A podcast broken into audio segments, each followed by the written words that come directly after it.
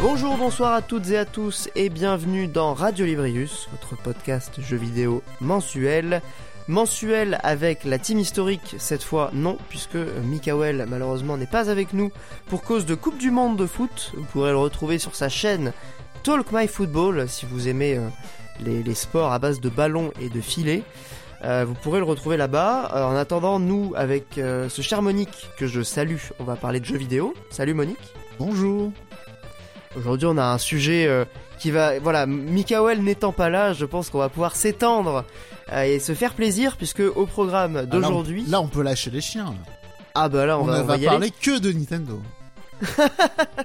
Euh, sachant que le dernier épisode qu'on avait fait à deux, on avait parlé de Resident Evil 6.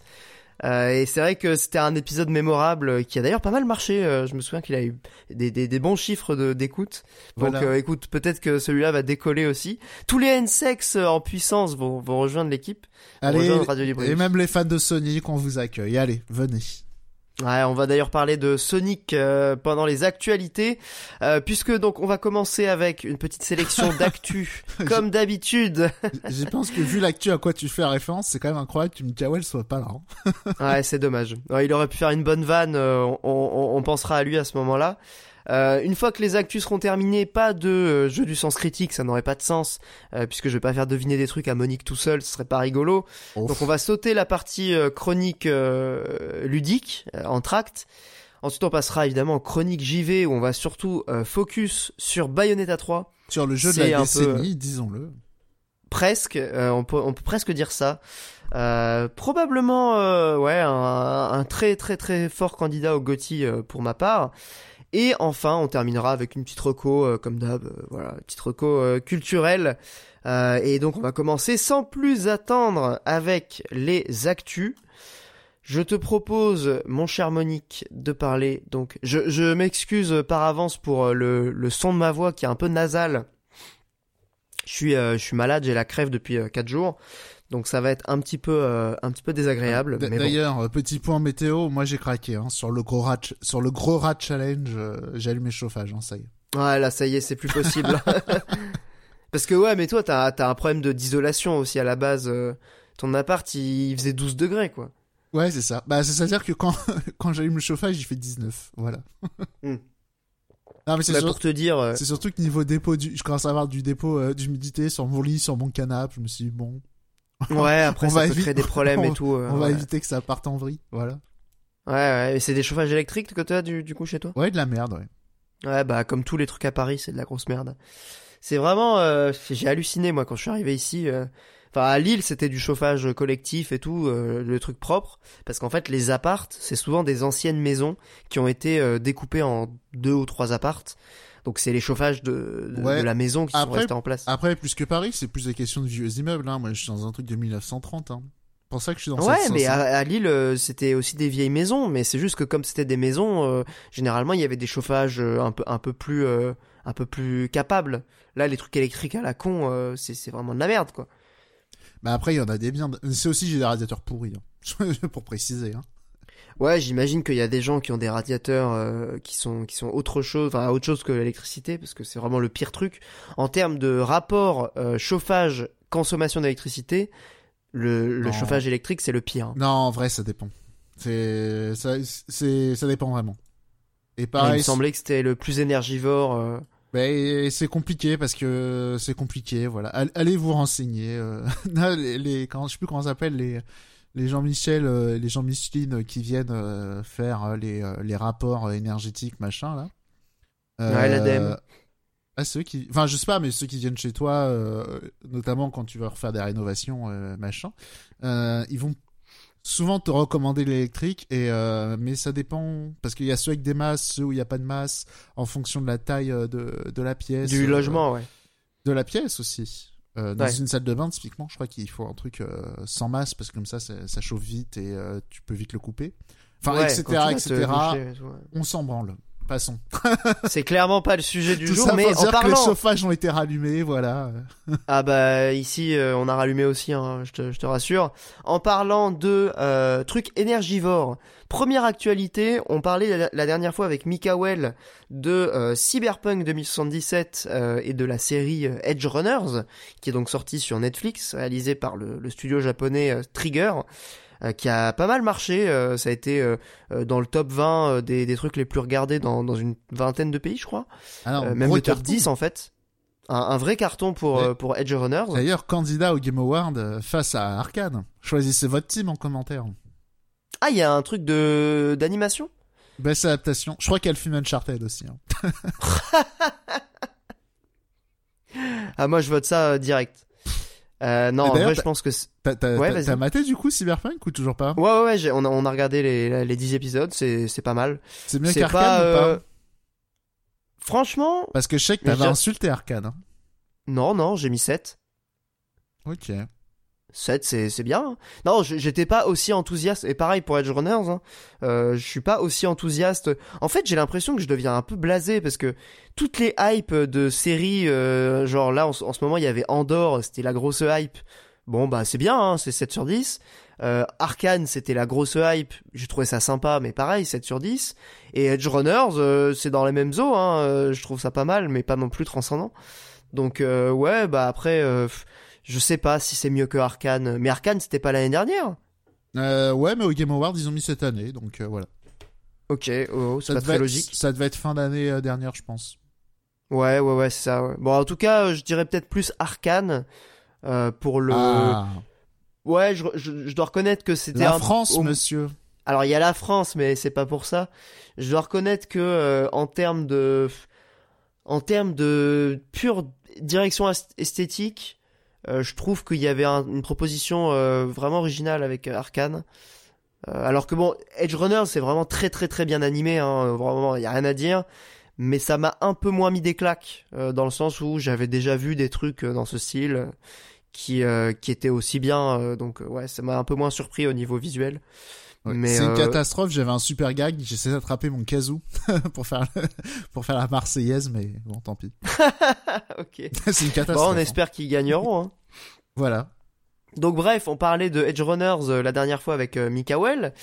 Et euh, on a appris donc à la faveur des résultats trimestriels de CD Projekt que euh, ils avaient réalisé leur plus gros chiffre d'affaires euh, de leur histoire, hein, ce qui est quand même assez notable étant donné qu'ils ont quand même des gros succès derrière eux, à commencer par euh, Witcher 3. Euh, donc voilà, gros gros succès. CD Projekt va-t-il mourir, n'est-ce pas? C'était la question qu'on posait avec avec Nintendo. Ouais, bah, ils avaient déjà longtemps. annoncé trois nouveaux jeux Witcher, un nouveau truc dans l'espace. Ouais, ils ont annoncé un DLC de Cyberpunk. Cyberpunk. Bon, je pense que ça va quoi. Ouais, ouais, non, clairement, ils sont, ils sont bien. Euh, et, euh, et en fait, c'est intéressant parce que j'ai l'impression, il y a, y a pas que la série, hein, mais euh, donc il y avait déjà eu cet effet en plus pour The Witcher avec Netflix quand il y a eu la, la série qui était sortie. The Witcher 3 avait vendu, je sais plus combien de, de, de dizaines de milliers, Effet rebond. pardon, effet rebond. Et là, un peu, un peu la même chose avec, avec Cyberpunk. Mais C'est vrai que Edge au-delà Run- de, C'est vrai qu'Edge Runner, ça m'avait presque donné envie de jouer au jeu. Ah ouais, donc pour te dire, ça a dû bien marcher. Hein.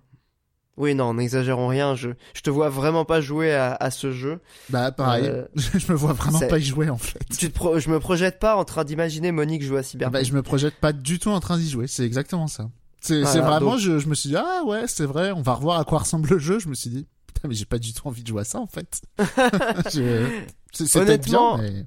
Honnêtement, euh, c'est pas, c'est, c'est pas daubé, mais Ah non, je, euh, je, je dis pas du tout que c'est que c'est de la merde, hein, mais c'est c'est un peu comme God of War en vrai, le, les derniers. Je je, m'imagine pas jouer à ça. ouais, mais pourtant, euh, enfin, il y, a, y a au moins, tu vois, Cyberpunk, il y a un petit côté euh, immersive sim qui, euh, je, je peux comprendre, alors que genre là ouais, vraiment, euh, que God of War, il y a rien pour toi, quoi. ouais, mais est-ce que euh, Cyberpunk c'est vraiment un immersive sim? Est-ce que c'est pas autant Bah non, ça n'en est pas un, ça n'en est pas un, c'est mais il y a des éléments un peu immerge, un peu euh, importés, tu Est-ce que c'est pas autant un immersive sim que God of War est un beat'em up? Eh, Oh putain, la take. Euh, eh, voilà. Eh Un peu peut-être, ouais, un peu. Mais God of War, c'est pas un beat'em Ou up. que Last of Us est un survival horror aussi. Ouais. Est-ce que ce qui fait un blockbuster aujourd'hui, c'est pas justement que c'est euh, un archétype hyper dilué, tu vois? Ouais, il y a un peu de ça, ouais.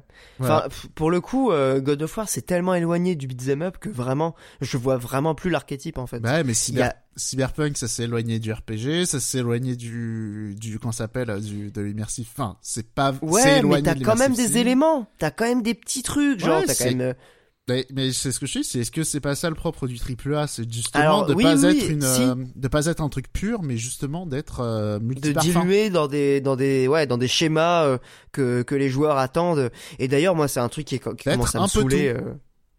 Ouais, il y a, y a un peu euh, une, une, uniformisation de, de ces expériences-là, ah, ah. et ça commence un peu à amuser, moi, ah, perso. je, pense pas que ça, ça pousse vers l'uniformisation, hein, mais disons Ah bah, il y a des codes que tu retrouves dans Cyberpunk, dans mais... God of War, non, mais moi, le, dans tous ces jeux. Mon point, c'est juste que pour être un triple A euh, aujourd'hui et depuis même longtemps, en vrai... Est-ce que tu peux vraiment être radical, ouais? Bah, c'est que, voilà, c'est que t'es obligé de faire des cocktails. Ouais, t'es obligé de diluer euh, voilà, ta proposition. J'ai pas d'exemple de, de, de, gros succès euh, triple A vraiment radicaux. Tu vois, même euh, Elden Ring, pour moi, c'en est pas vraiment un. Ouais, dans Elden Ring, je dirais pas que c'en est un. Peut-être Nier Automata, euh, qui euh, bah, reste quand même. Euh, alors, on vient de voir qu'il a tapé les 7 millions là, mais. Bah ouais, attends, avec la sortie sur Switch, il a dépassé les 7 millions. C'est hein. pas un triple A, Nier Automata non plus. Après, ça dépend si tu calcules, voilà, le, le c'est vrai que c'est pas probablement pas un triple A, c'est quand même Platinum. Même euh, FF7 euh, remake par exemple, qui ouais. quand même est proche d'un triple A. Ouais, ouais, on peut dire que c'est un triple A. Voilà, c'est pas. Euh... C'est pas un vrai RPG. Hein. Bah c'est ça, c'est autant un RPG que euh, God of War est un beat'em up quoi. Ou que Cyberpunk est un RPG. Aussi. En vrai, c'est on est un peu dans la même dilution. Euh... Et, après, je dis pas que c'est forcément moins bien, mais c'est juste que euh, la, la, la, formule cocktail, elle me semble euh, indispensable pour faire un triple A aujourd'hui. Pour euh, quelle raison, à ton avis? Eh ben, je sais pas trop. Je, ce sujet, ça, m'est venu comme ça, mais je pense sujet à creuser. Parce que c'est c'est vraiment un pattern, effectivement. je, bah je, je, te rejoins entièrement là-dessus. C'est un pattern qu'on retrouve. Hein. quelque part aussi. Bah et pourtant Deathloop, euh, il a pas énormément mieux marché que que les jeux précédents du studio. Ouais, mais c'était quand même un jeu qui avait plutôt pas mal d'ambition, on va dire, qui était un peu présenté euh, comme un triple A quand même. Ah ouais, ouais, ouais, bah ils ont vendu le côté euh, shooter. Hein. Bah ouais, mais en même, temps, en même temps, tu dis à quelqu'un c'est un shooter, c'est un peu, enfin c'est un peu un cheval de Troie des soupes quoi. Genre tu tu tu, tu, tu, le vends comme un comme un FPS à celui qui kiffe le FPS et tu le vends et, et tu le vends comme un immersive sim à ceux qui qui kiffent les immersive sim. Enfin, le, si tu le vends comme un immersive sim, la personne va dire mais c'est un FPS. Tu le vends à quelqu'un qui veut un FPS, il va dire mais c'est un immersive sim. Enfin. Ouais, puis surtout euh, pour le coup, euh, on retrouve quand même cette idée de dilution euh, de la proposition. Hein.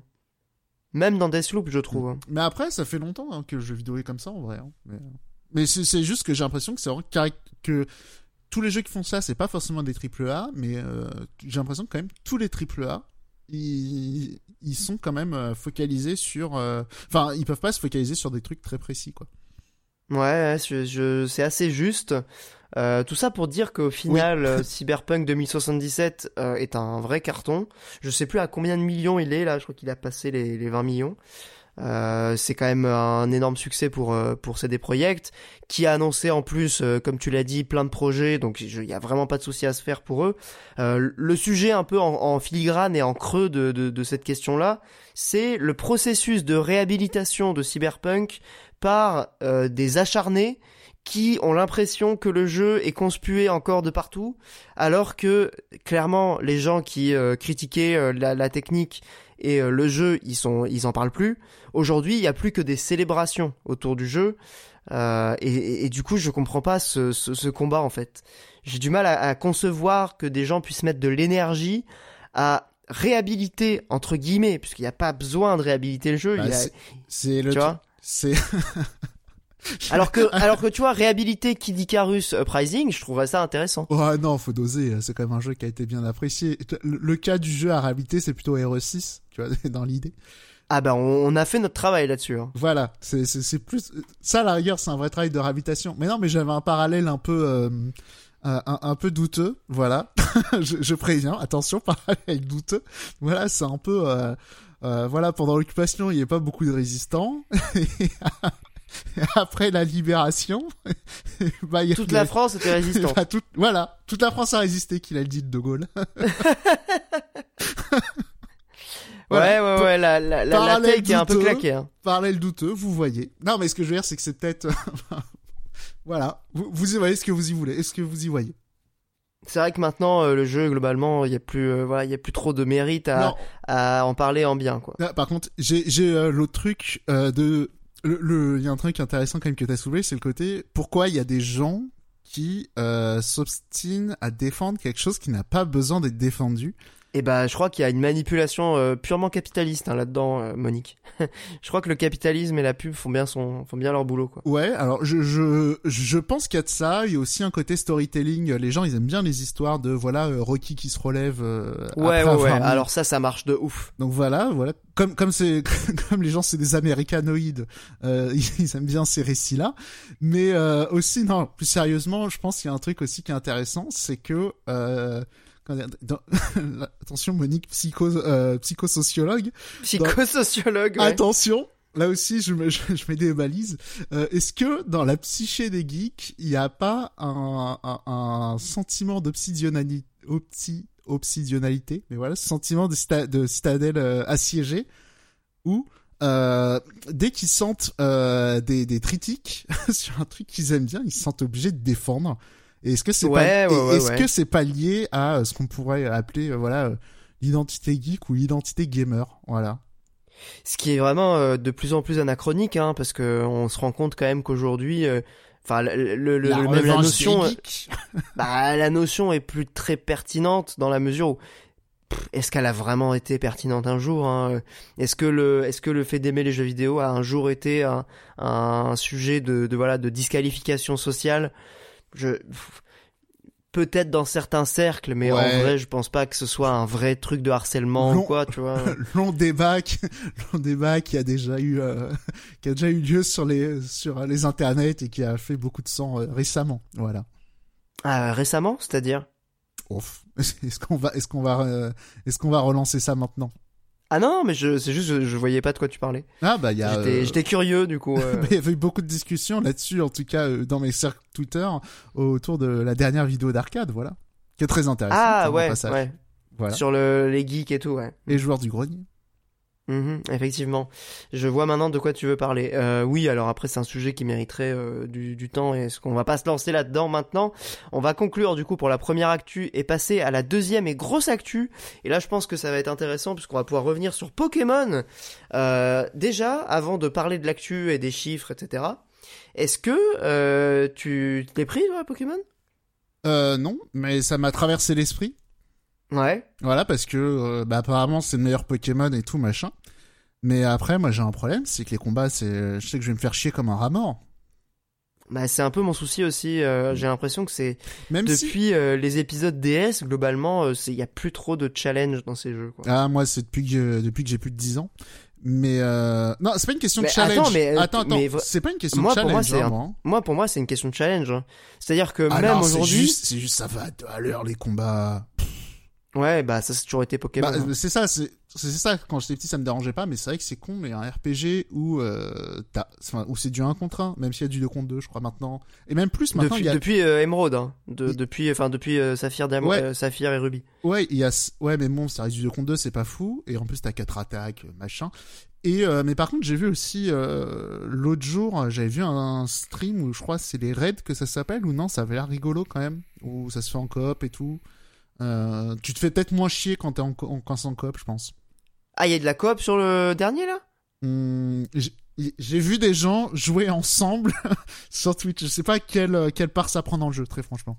Ok, alors je peux pas vous dire parce que moi non plus, euh, je n'ai pas pris le jeu, mais par contre, euh, l'actualité qui a vraiment, euh, pour moi, j'étais vraiment sur le cul, même si on pouvait s'attendre à un très très bon démarrage de, de Pokémon Violet et Pokémon Écarlate. On se retrouve donc avec des chiffres de vente absolument euh, euh astronomiques. Oui, logique, mais quand même astronomiques. Puisque euh, en trois jours, à l'échelle mondiale, on parle bien d'exemplaires vendus et non pas d'exemplaires distribués, la nuance est importante. On parle de 10 millions d'exemplaires vendus dans le monde en trois jours. Et pour la question spécifique du Japon, qui avait déjà euh, surpris tout le monde il y a pas longtemps avec Splatoon 3, qui avait fait 3 millions, 3,5 millions en 3 jours.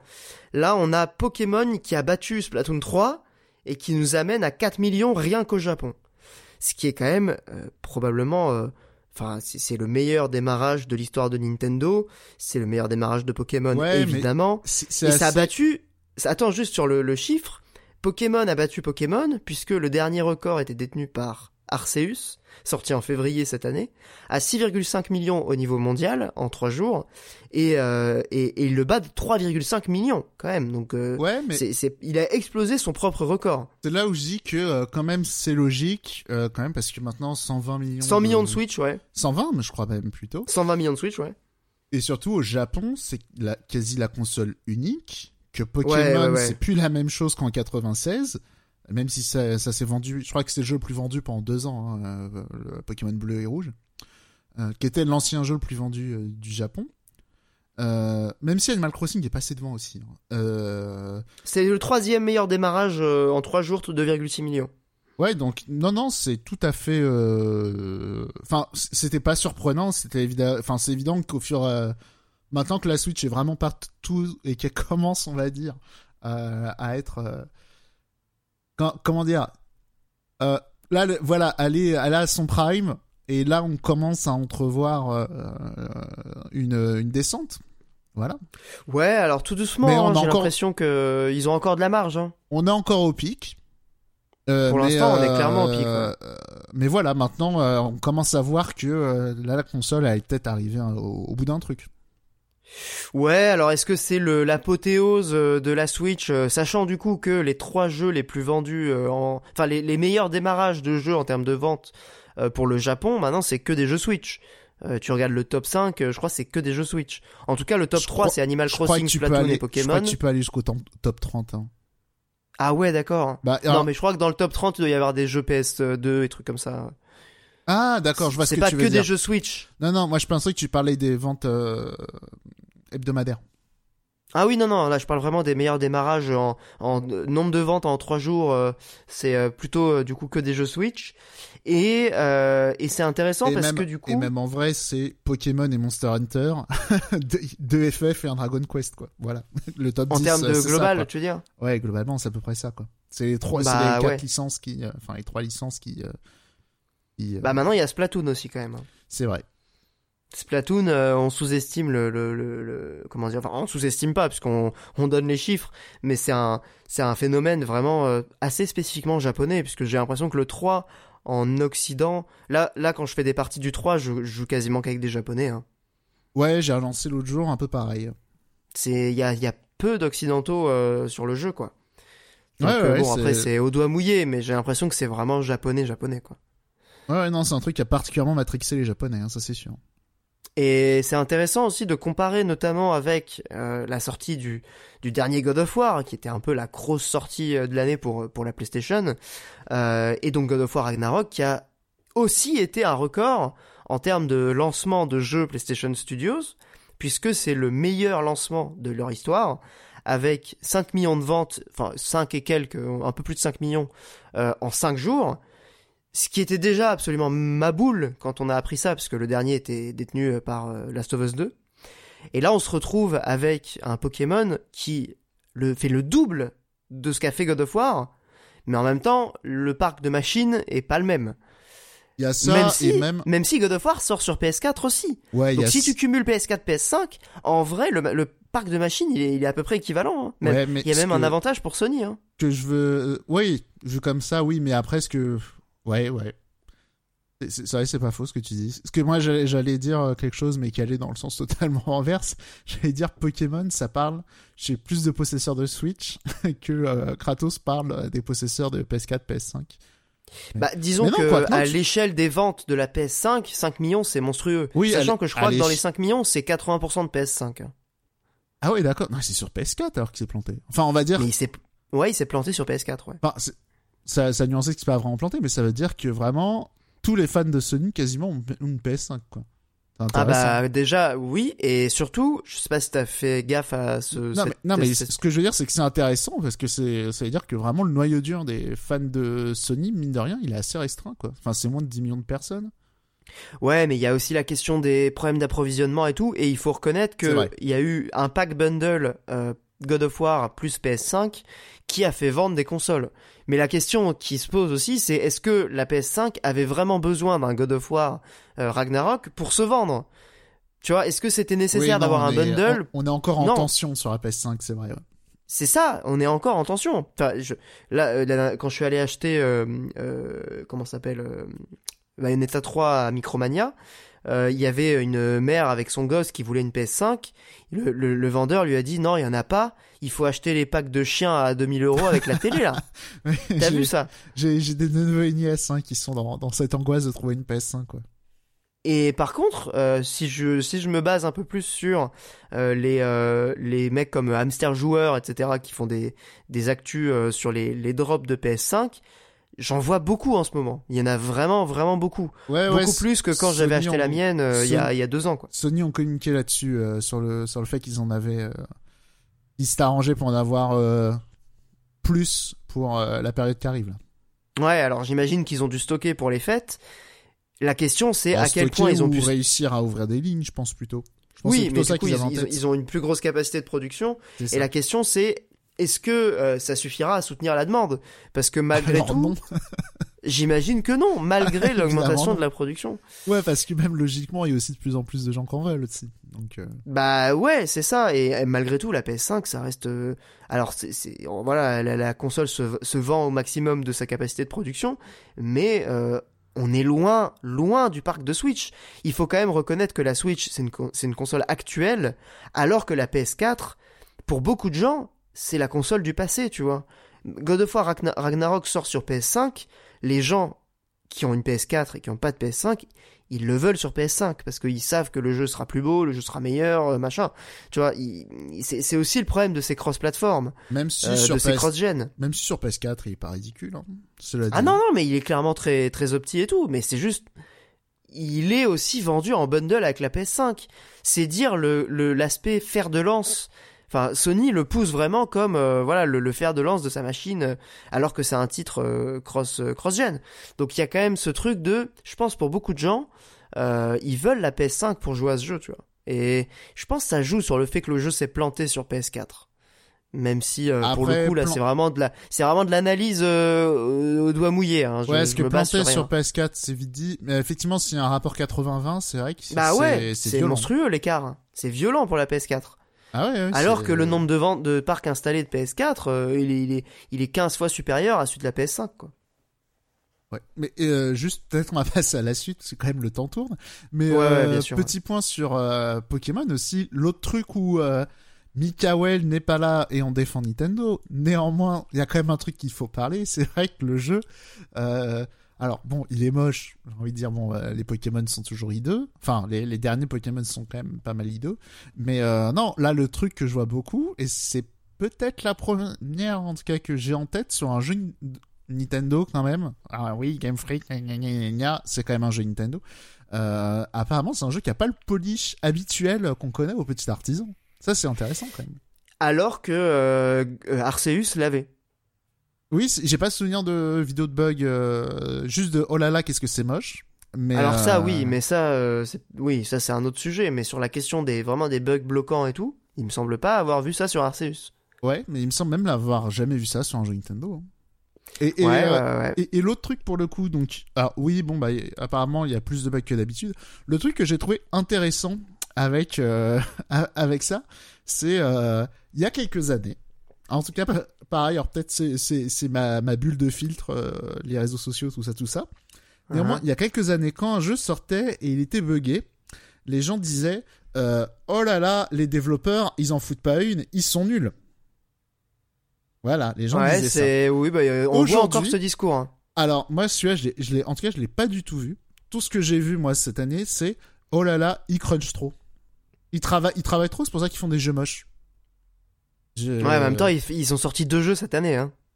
Écoute, moi, je, je, je, comment dire, euh, j'ai pas souvenir de cas de crunch machin sur, euh, enfin chez Game Freak en tout cas. Et a priori, non. Si tu regardes les, les scores des, un peu comme Nintendo, hein. Bah, euh, les scores de d'entreprise, c'est assez bien noté. Hein. Il y a cette espèce de LinkedIn japonais où les anciens employés euh, notent leur boîte. Effectivement, Game Freak, c'est la deuxième mieux notée après Nintendo.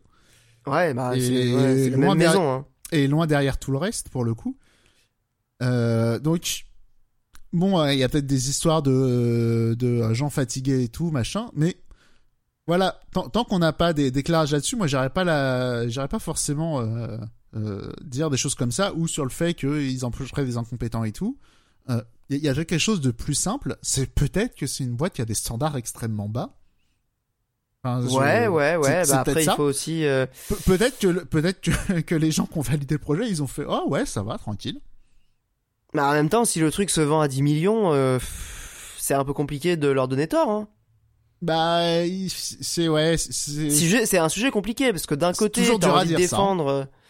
Bah ouais, parce que d'un côté, moi j'ai un peu envie de défendre euh, euh, comment dire, euh, le, le, fait que Game Freak soit relativement apprécié pour les salariés du jeu vidéo, notamment au Japon, où on sait qu'il y a des, des, gros soucis euh, sur le, la question du non, travail. C'est surtout que comment ça s'appelle, qu'un jeu soit buggé, moche ou pas moche, c'est pas une question de crunch. enfin, c'est juste ah ça. oui, non, mais ça, c'est juste, je trouve que c'est intéressant qu'il y, ait ce biais là qui rentre là-dedans.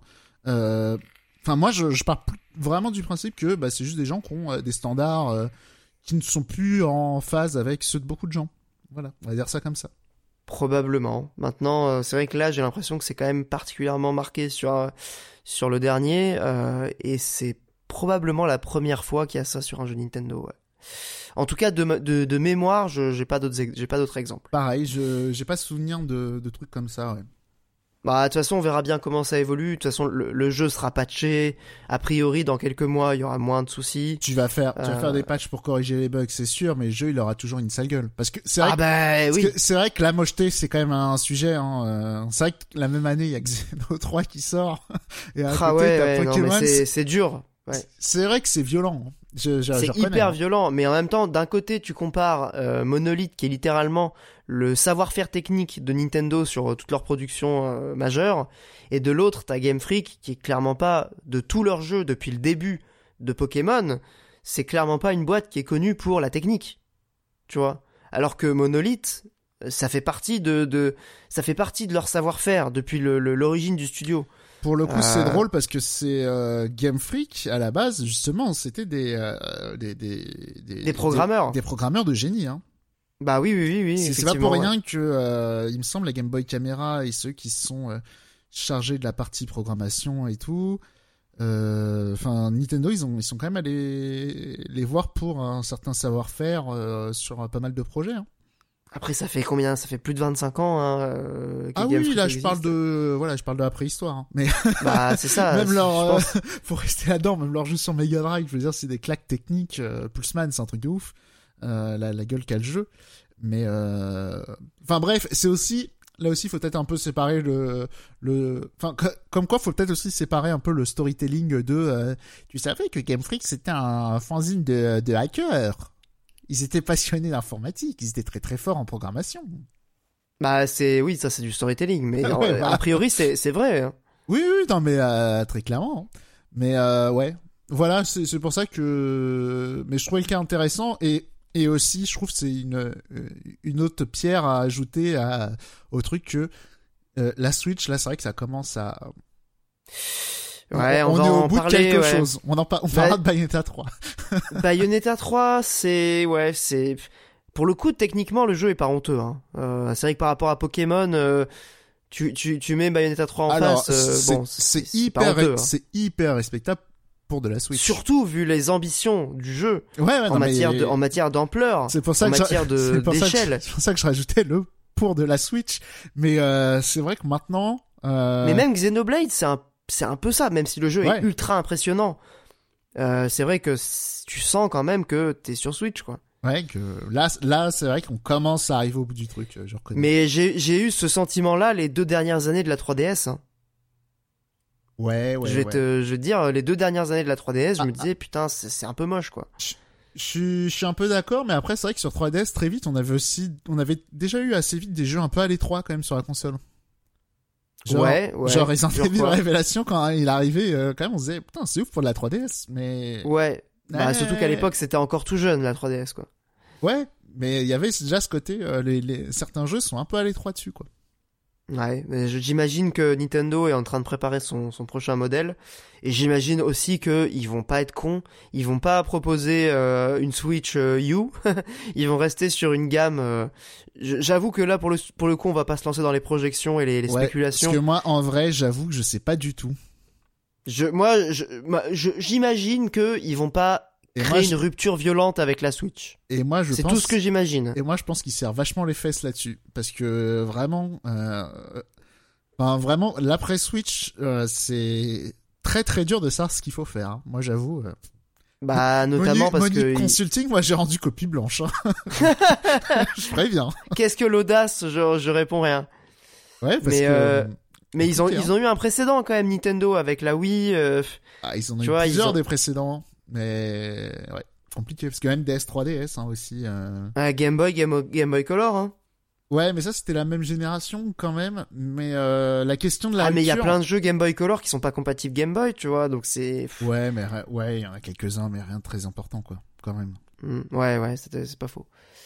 Mais bon c'est vrai que ouais ouais je je moi je- j'aimerais pas être à la place de celui qui doit décider euh, de la de la suite à prendre pour la Switch parce que C'est ça, parce que faire euh, une euh, une console pour les euh, technophiles, je, je pense que c'est une impasse.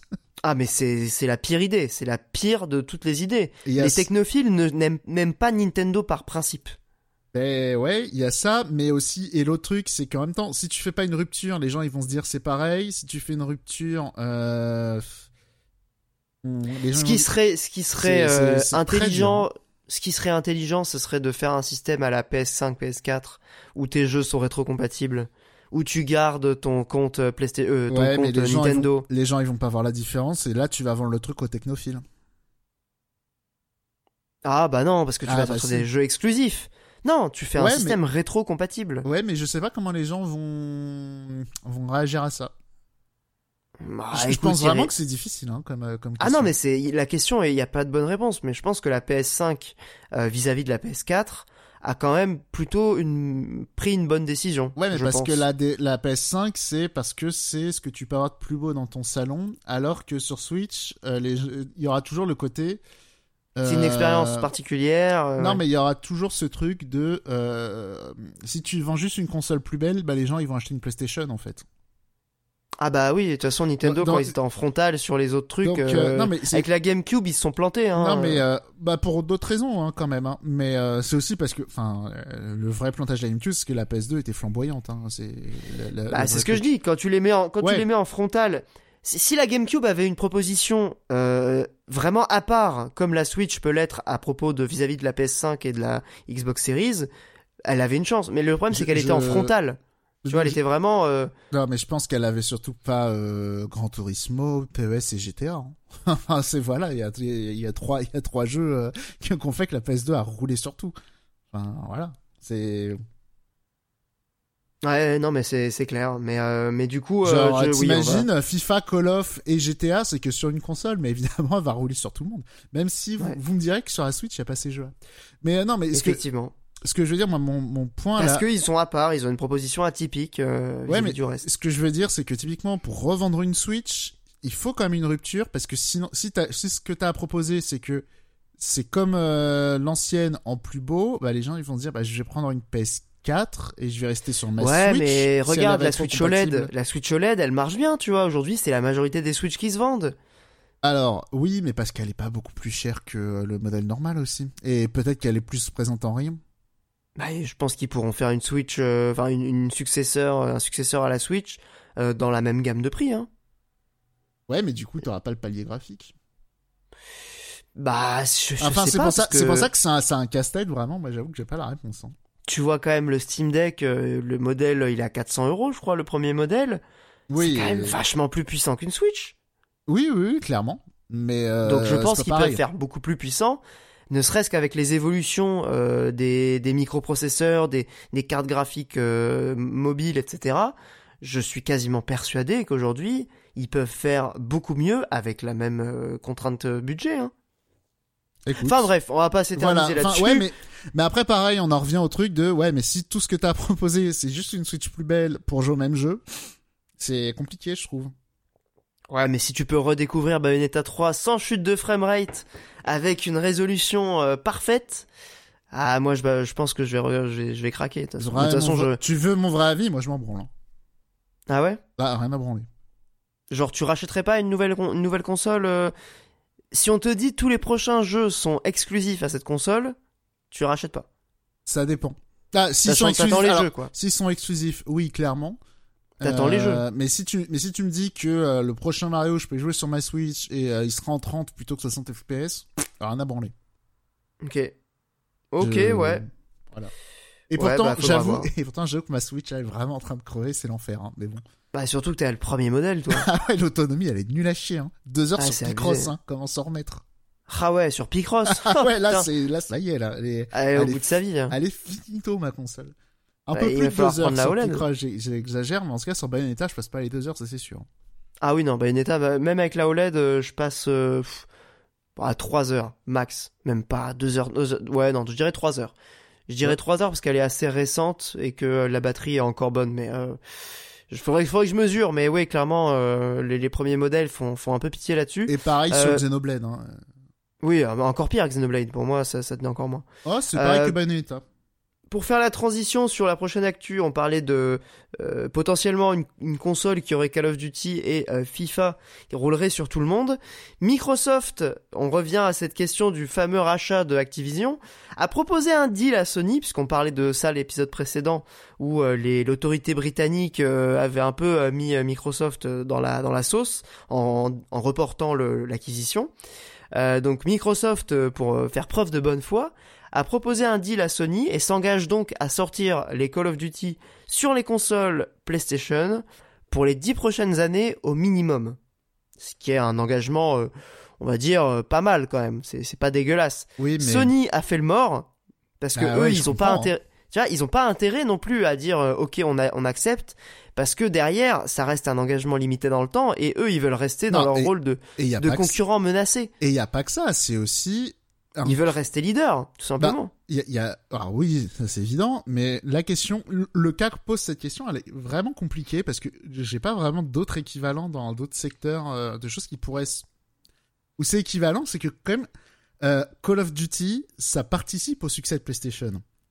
Ah mais Et- indéniablement. Et sans être évident. conspirationniste, euh, si c'est ton ton principal concurrent qui a la main sur ce qui te fait manger, ça pose quand Ouais, même bah, des c'est ce qu'on se disait problèmes. la dernière fois. euh, Ah c'est- ouais, c'est euh, imagine euh, insoluble. théorie du complot, mais imagine Microsoft, il lance une nouvelle licence de FPS militaire qui est bien accueillie, mais les Call of sont de plus en plus pourris.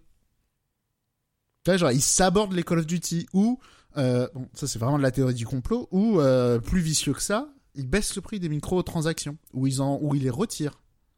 Ah ouais, ouais, mais là, ni- Sony se perd Et- une bonne part du gâteau. ouais. Bah ouais, tu vois, c'est pour ça que en, termes de concurrence, ça pose des vrais problèmes et et pas, euh, enfin, c'est comment dire, c'est pas tant le question de Da- David contre Goliath et il faut euh, rééquilibrer, c'est plutôt la question de euh, la santé financière euh, de, enfin les, de- ouais, la santé, on va dire ça comme ça, la santé financière de Sony.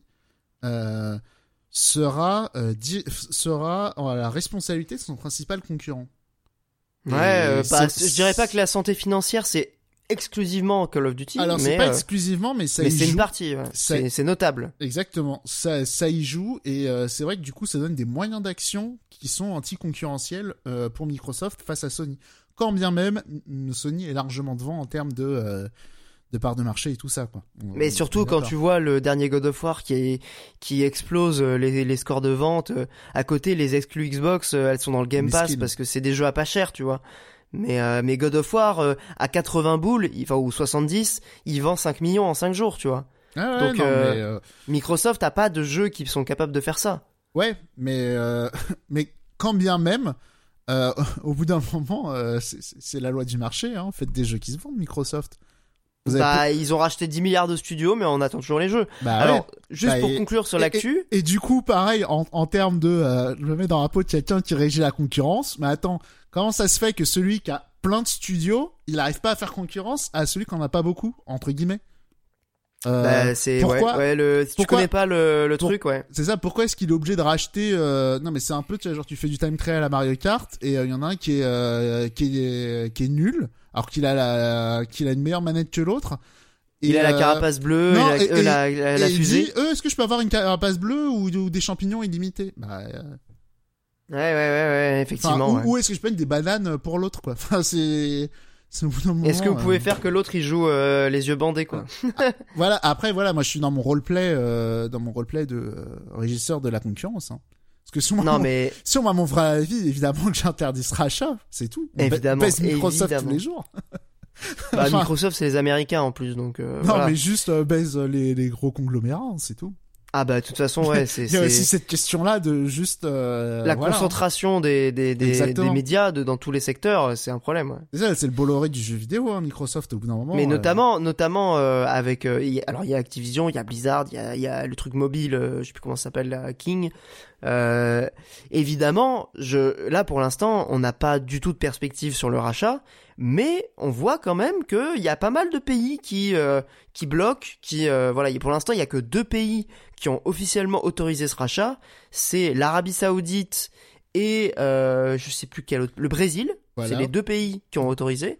Tous les autres pays pour l'instant ça bloque. Deux pays corrompus avec euh, les États-Unis en plus de ça, voilà. machin, voilà quand même. Exact, exactement. c'est quand même c'est quand même bah cocasse, tu vois. Bah, que ce soit le Brésil et l'Arabie Saoudite. Encore une fois, je veux pas faire bon, théorie du complot. Bah oui, parce qu'en vrai, quelqu'un, on peut aussi nous dire, oui, mais les Anglais, ils font chier, donc. Euh... bah après, les Anglais, ils ont à la fois le côté États-Unis manteau et en bah même temps, ils ont un peu ce côté nationaliste. Euh, on veut faire chier les Américains. Ils ont les deux, hein. C'est ça, ça, dépend du moment. Il y a, il y a des moods euh, différents. Moi, je les classe euh... quand même social traître euh, du côté de. ah, du, du côté, côté, des, des États-Unis. ouais. Ah bah évidemment, euh, de toute façon ils, parlent la même langue. euh, mais bref, Sony réclamerait donc un engagement à durée indéterminée. Ah bah meilleur argument. Euh, et évidemment, euh, Microsoft a fait PTDR, on peut pas s'engager sur une durée indéterminée, ça n'existe pas dans ce type de, de deal. Euh, il faut forcément fixer un, une date. Donc non. voilà, pour l'instant, ça en est bloqué à ça. En, en, en vrai, blague à part, euh, la vraie question, le vrai truc, c'est que c'est Call of Duty le problème. mais bien sûr, c'est l'importance de Call of Duty qui est, qui est, démesurée. Est-ce que l'idée, du coup, ce serait pas que euh, Amazon y rachète Call of Duty Ah là, on serait bien. Ouais. voilà. Ah là, on serait bien, ouais. On serait Et ils sortent en exclusivité sur Luna. Voilà. Leur service de, de gaming euh, à pas cher. Il, il est sorti d'ailleurs leur, leur service là. Il euh, existe, hein. aux États-Unis seulement, je crois. Uniquement aux États-Unis, ouais. Mais bref.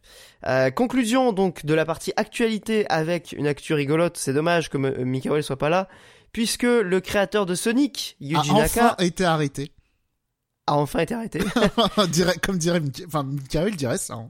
Pour toute son œuvre. Voilà. Non, non, plus Ça plus fait 30 ans qu'il court. il était là, euh, en liberté, euh, on, on sait pas pourquoi. Et d'un coup, alors Carlos. Ghosn, machin, on fait des histoires, mais alors Yuji Naka, pff, on dit rien. Ah, personne dit rien, ouais. Voilà, mais ça c'est un ami des États-Unis lui aussi. C'est pour ça. Bah c'est évident. De toute façon, Voilà. Sonic, ça parle à qui à part les Faut Américains rappeler, hein, Yuji Naka, il a fait Sonic au Japon et après il est parti aux États-Unis. Hein. Ouais, et puis après il a fait euh, comment ça s'appelait le jeu Sonic sur, 2. sur euh, Sonic 2 Non, non, non, mais euh, Non, mais si, récemment sur. euh, comment s'appelle le jeu de merde euh, de Square Night Enix là. Ah non, Balan Wonderworld. Balan Wonderland, voilà, ça c'est son jeu de, de, de chef-d'œuvre absolu. J'ai même pas joué, hein, mais ça a l'air éclaté au sol. Bref, donc il a été arrêté pour délit d'initié ainsi que d'autres employés de Square Enix. La petite histoire, c'est que euh, Il a ils essayé avaient acheté des actions. Quoi, pardon? Lui aussi a essayé de partir dans une malle, il s'est fait attraper et voilà. Ah, il a pas réussi la tentative. Bah, Voilà. ils étaient habitués. Maintenant, ils savent comment repérer le Exactement. truc. À cause du précédent euh, de Carlos Ghosn, mais Bah, euh, il du partait le coup, rejoindre au Liban, il s'est fait attraper, pas de bol. ah, et dommage, dommage pour lui. Donc là, il est en prison. Euh, non, je pense pas. Il, il est relâché. Mais bref, en gros, ils avaient acheté pour 20 000 dollars, euh, 20 000 euros plutôt de d'actions dans une entreprise euh, qui s'appelle Aiming, qui était une entreprise de développement euh, à laquelle on allait confier le développement du coup d'un jeu Dragon Quest sur mobile. Et euh, ils ont acheté des actions avant que l'annonce officielle soit soit publiée. Donc évidemment, ils avaient l'info. Donc c'est ce qu'on appelle un délit d'initié puisqu'ils avaient l'info, ils étaient initiés à l'info avant euh, que l'info soit publique. Donc euh, donc c'est une espèce de mini corruption euh, et c'est grave quand même. C'est c'est pas anodin quoi. Euh, Genre, euh, c'est un peu comme si, euh, t'imagines, une présidente de région, euh, elle avait plusieurs millions d'actions euh, chez l'entreprise qui fait des trains, quoi. Ouais, par exemple. Au Tiens, on hasard. se demande. Au hasard, ouais. Euh, C'est pas une présidente de région, c'est. Euh... Si, si, c'est ça, présidente de région, pardon. Ouais. Et que son mari aussi, c'était, il en avait, euh, c'était un cadre dans la boîte et tout. On sait pas. Par exemple, par exemple. ou, alors, ou que, ou alors euh, t'es ministre de l'écologie et tes enfants. Exactement, ce que j'allais 10 ans, dire. Ils ont, si j'allais sortir ça, ouais. Euh, c'est un bref, peu donc, pareil, on, quoi. On peut conclure sur la partie actualité parce que comme ça, on va arriver un peu au, vrai sujet. Hein. On va parler de jeux vidéo et notamment de notre euh, jeu du mois. Ce sera Bayonetta 3 et c'est juste après la petite musique.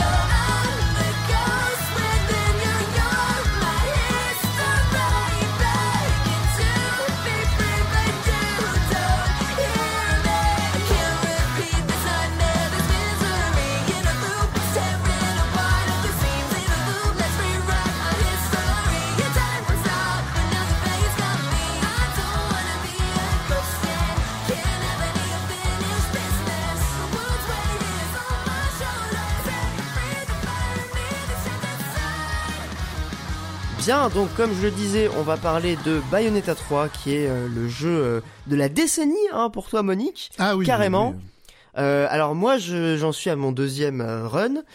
Je serais peut-être pas aussi enthousiaste que, toi, même si j'ai mis 9 sur 10 pour être voilà très transparent dès le départ.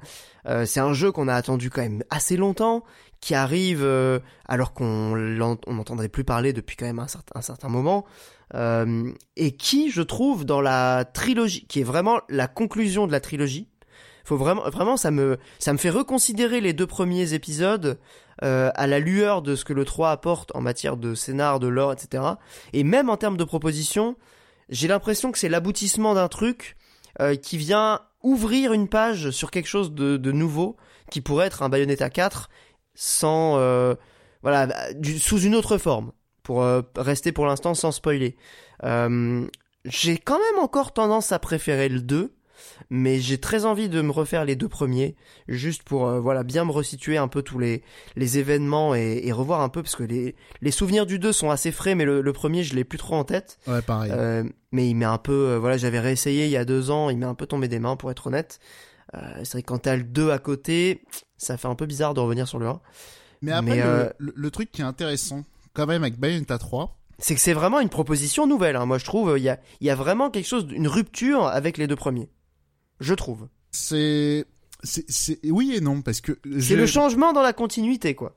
C'est, euh, je trouve que c'est pas mal une suite du premier, en réalité. Et euh, enfin, c'est compliqué parce que le 2, en- euh, quand on y repense, c'est quand même le premier avec beaucoup de trucs en moins. On va dire, enfin, c'était un- le, le, c'était une Une épure, euh, c'était une épure du premier, euh, le deuxième. ouais. C'est ça, c'était une épure. Euh, là où le 3, ils ont remis du gras. Ah, il y, y a pas mal de gras, ouais. Il y a beaucoup de gras. Hum, voilà. Et- Globalement, c'est le plus long des trois, avec le... le- plus de trucs à débloquer, de Ouais, secrets, le- de le défis. plus- le plus garni. Ouais, ouais, ouais. Clairement, si vous voulez y passer 40 heures, il y a, y a clairement moyen, quoi. Ouais, Alors qu'il se termine en 25, euh, même pas 20-25, quoi. c'est- en 15 en ligne droite, je Ouais, pense. alors si tu 10, fais tous les 15 défis, en- Moi, en j'ai terminé en droite. 25 en faisant euh, les défis euh, des trois des trois larmes de l'Umbra euh, quasiment pour tous les niveaux à Ouais, part tous deux les ou niveaux. trois. Ouais, parce que. Alors. ça Alors faut- pour ça, j'ai dû regarder des solus évidemment. Ah, non, mais ça, oui, euh, clairement. Mais non, c'est pas ça, c'est que. Euh, s'il y a des. Comment dire C'est compliqué parce qu'en fait, il y a quand même énormément de choses hein, dans, dans, dans Bayonetta Mais 3. disons que j'ai du mal à savoir par où la, par, par quel angle le l'approcher en fait. C'est ça, en réalité, c'est euh, voilà. C'est vrai qu'en réalité, on, on va dire, je pense, il y a deux types euh, de personnes qui nous écoutent. Il y a euh, bon, il y a peut-être des gens qui n'ont rien à foutre de Bayonetta, donc on va dire que c'est le troisième type, et ils sont là parce qu'ils nous aiment bien. C'est très gentil. Euh, mais du coup, il y a les gens qui kiffé ou le premier ou les deux premiers qui qui ont pas suivi sur le 3, je pense. Euh, et il y a aussi, bah, euh, voilà, euh, les, les fanatiques hein, qui, qui ont suivi, euh, machin. Et voilà, en fonction, je pense, des, des, des profils, la manière d'aborder ce troisième épisode, elle va être vachement différente.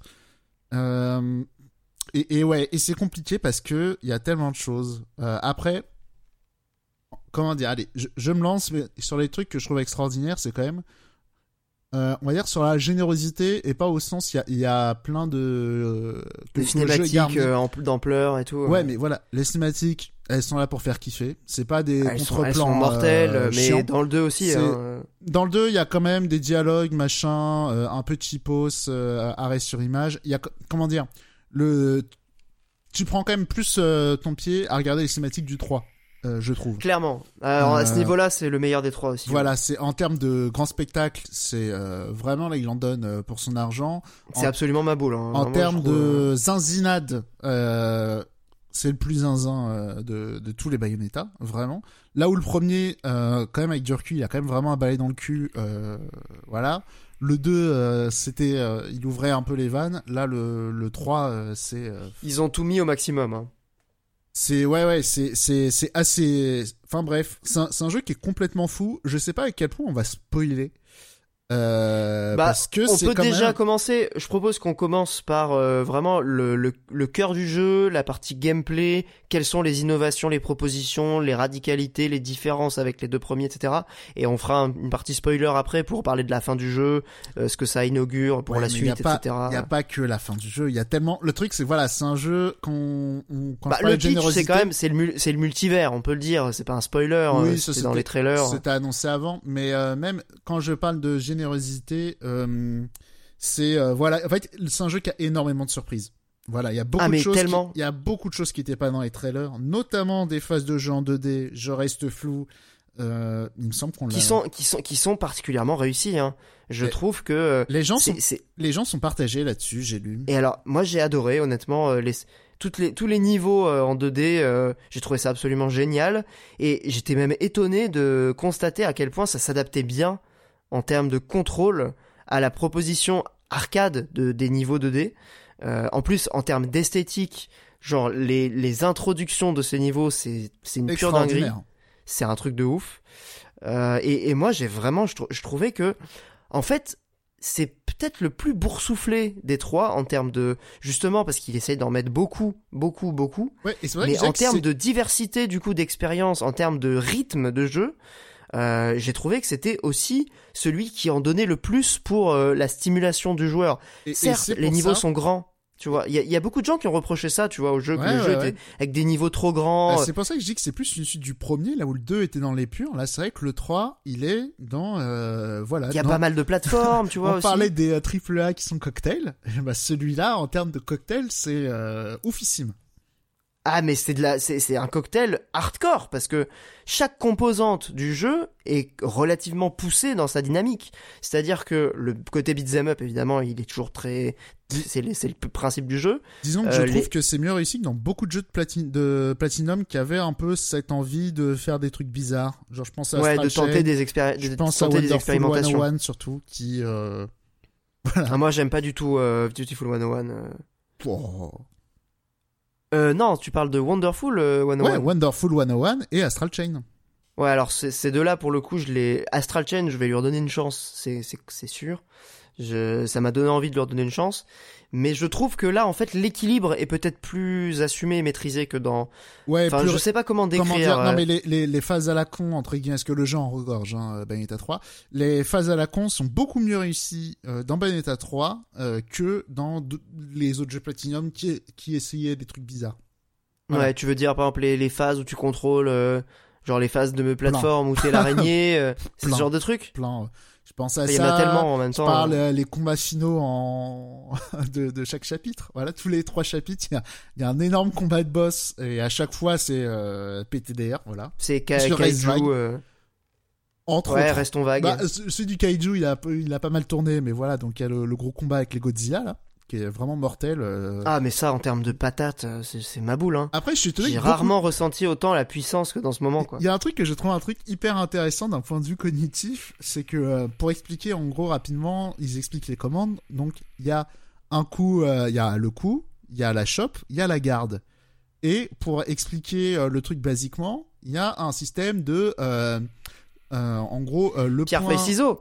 C'est pierre feuille ciseaux. Exactement, mais euh, du pierre feuille ciseaux en temps réel, ça s'appelle un jeu de combat, hein, parce que, euh, enfin voilà, c'est classique. Tu mets un coup, quand tu prends un coup, tu gardes, euh, quand ça garde, tu chopes. Voilà. Donc, euh, mais mais beaucoup de gens ont, ont parlé instinctivement du Shifumi parce que dans le tuto, c'est présenté de cette manière-là. Ouais, mais ouais. globalement, c'est juste un truc, système de jeu de combat. euh, c'est la même chose en Smash Bros hein, quand ils expliquent le truc. Hein. Parce que t'as pareil, t'as Ouais, la ouais. le coup et le bouclier. Mais ouais. bref, Après là, comme il y a une espèce de pesanteur justement de, de l'ampleur du combat, c'est Ouais. c'est beaucoup plus lent et donc forcément il y a plus le côté cérébral entre guillemets du. Mais- ouais, mais du non, c'est pas, pas du tout cérébral parce que le pierre feuille ciseaux, c'est du. euh, C'est du hasard, mais bien sûr. C'est de l'aléatoire. Alors que là, c'est juste si le monstre. C'est il repérer ouvre- les signaux. Si ouais. le monstre il ouvre la bouche, bah tu mets un coup. Si euh, il commence à agiter sa queue, tu gardes. Voilà. Voilà, je, je fais la solution directe si jamais vous galérez à avoir le pur platine dessus. Voilà. Ah oh non, celui-là il est facile pour le Ah, coup. Moi j'ai eu beaucoup plus de mal avec le nouveau personnage euh, du coup qui apparaît dans ce troisième Oh. volet, qui- est Viola. Euh, on n'en a pas encore parlé, c'est un sujet important. importance. Ah oui, important, ouais. C'est vraiment, euh, j'ai l'impression que euh, c'est même avec avec ce personnage-là qu'ils entrevoient peut-être une suite à Bayonetta 3. Euh, sous une forme ou une autre, j'ai l'impression que c'est pas encore acté. euh, même si Camilla, il a déjà dit euh, Bayonetta 4 euh, confirmé. en vrai, je pense que c'est pas aussi clair que ça, mais Bah, je pense que c'est avec ce perso qu'ils veulent aller vers un- une suite potentielle à Bayonetta. On va crever le truc tout de suite. Je sais pas si t'as vu passer ça, mais il y a une fin cachée dans Bayonetta où euh, il faut choper trois, enfin, faut acheter un item chez Rodin et récupérer trois items dispersés dans les niveaux.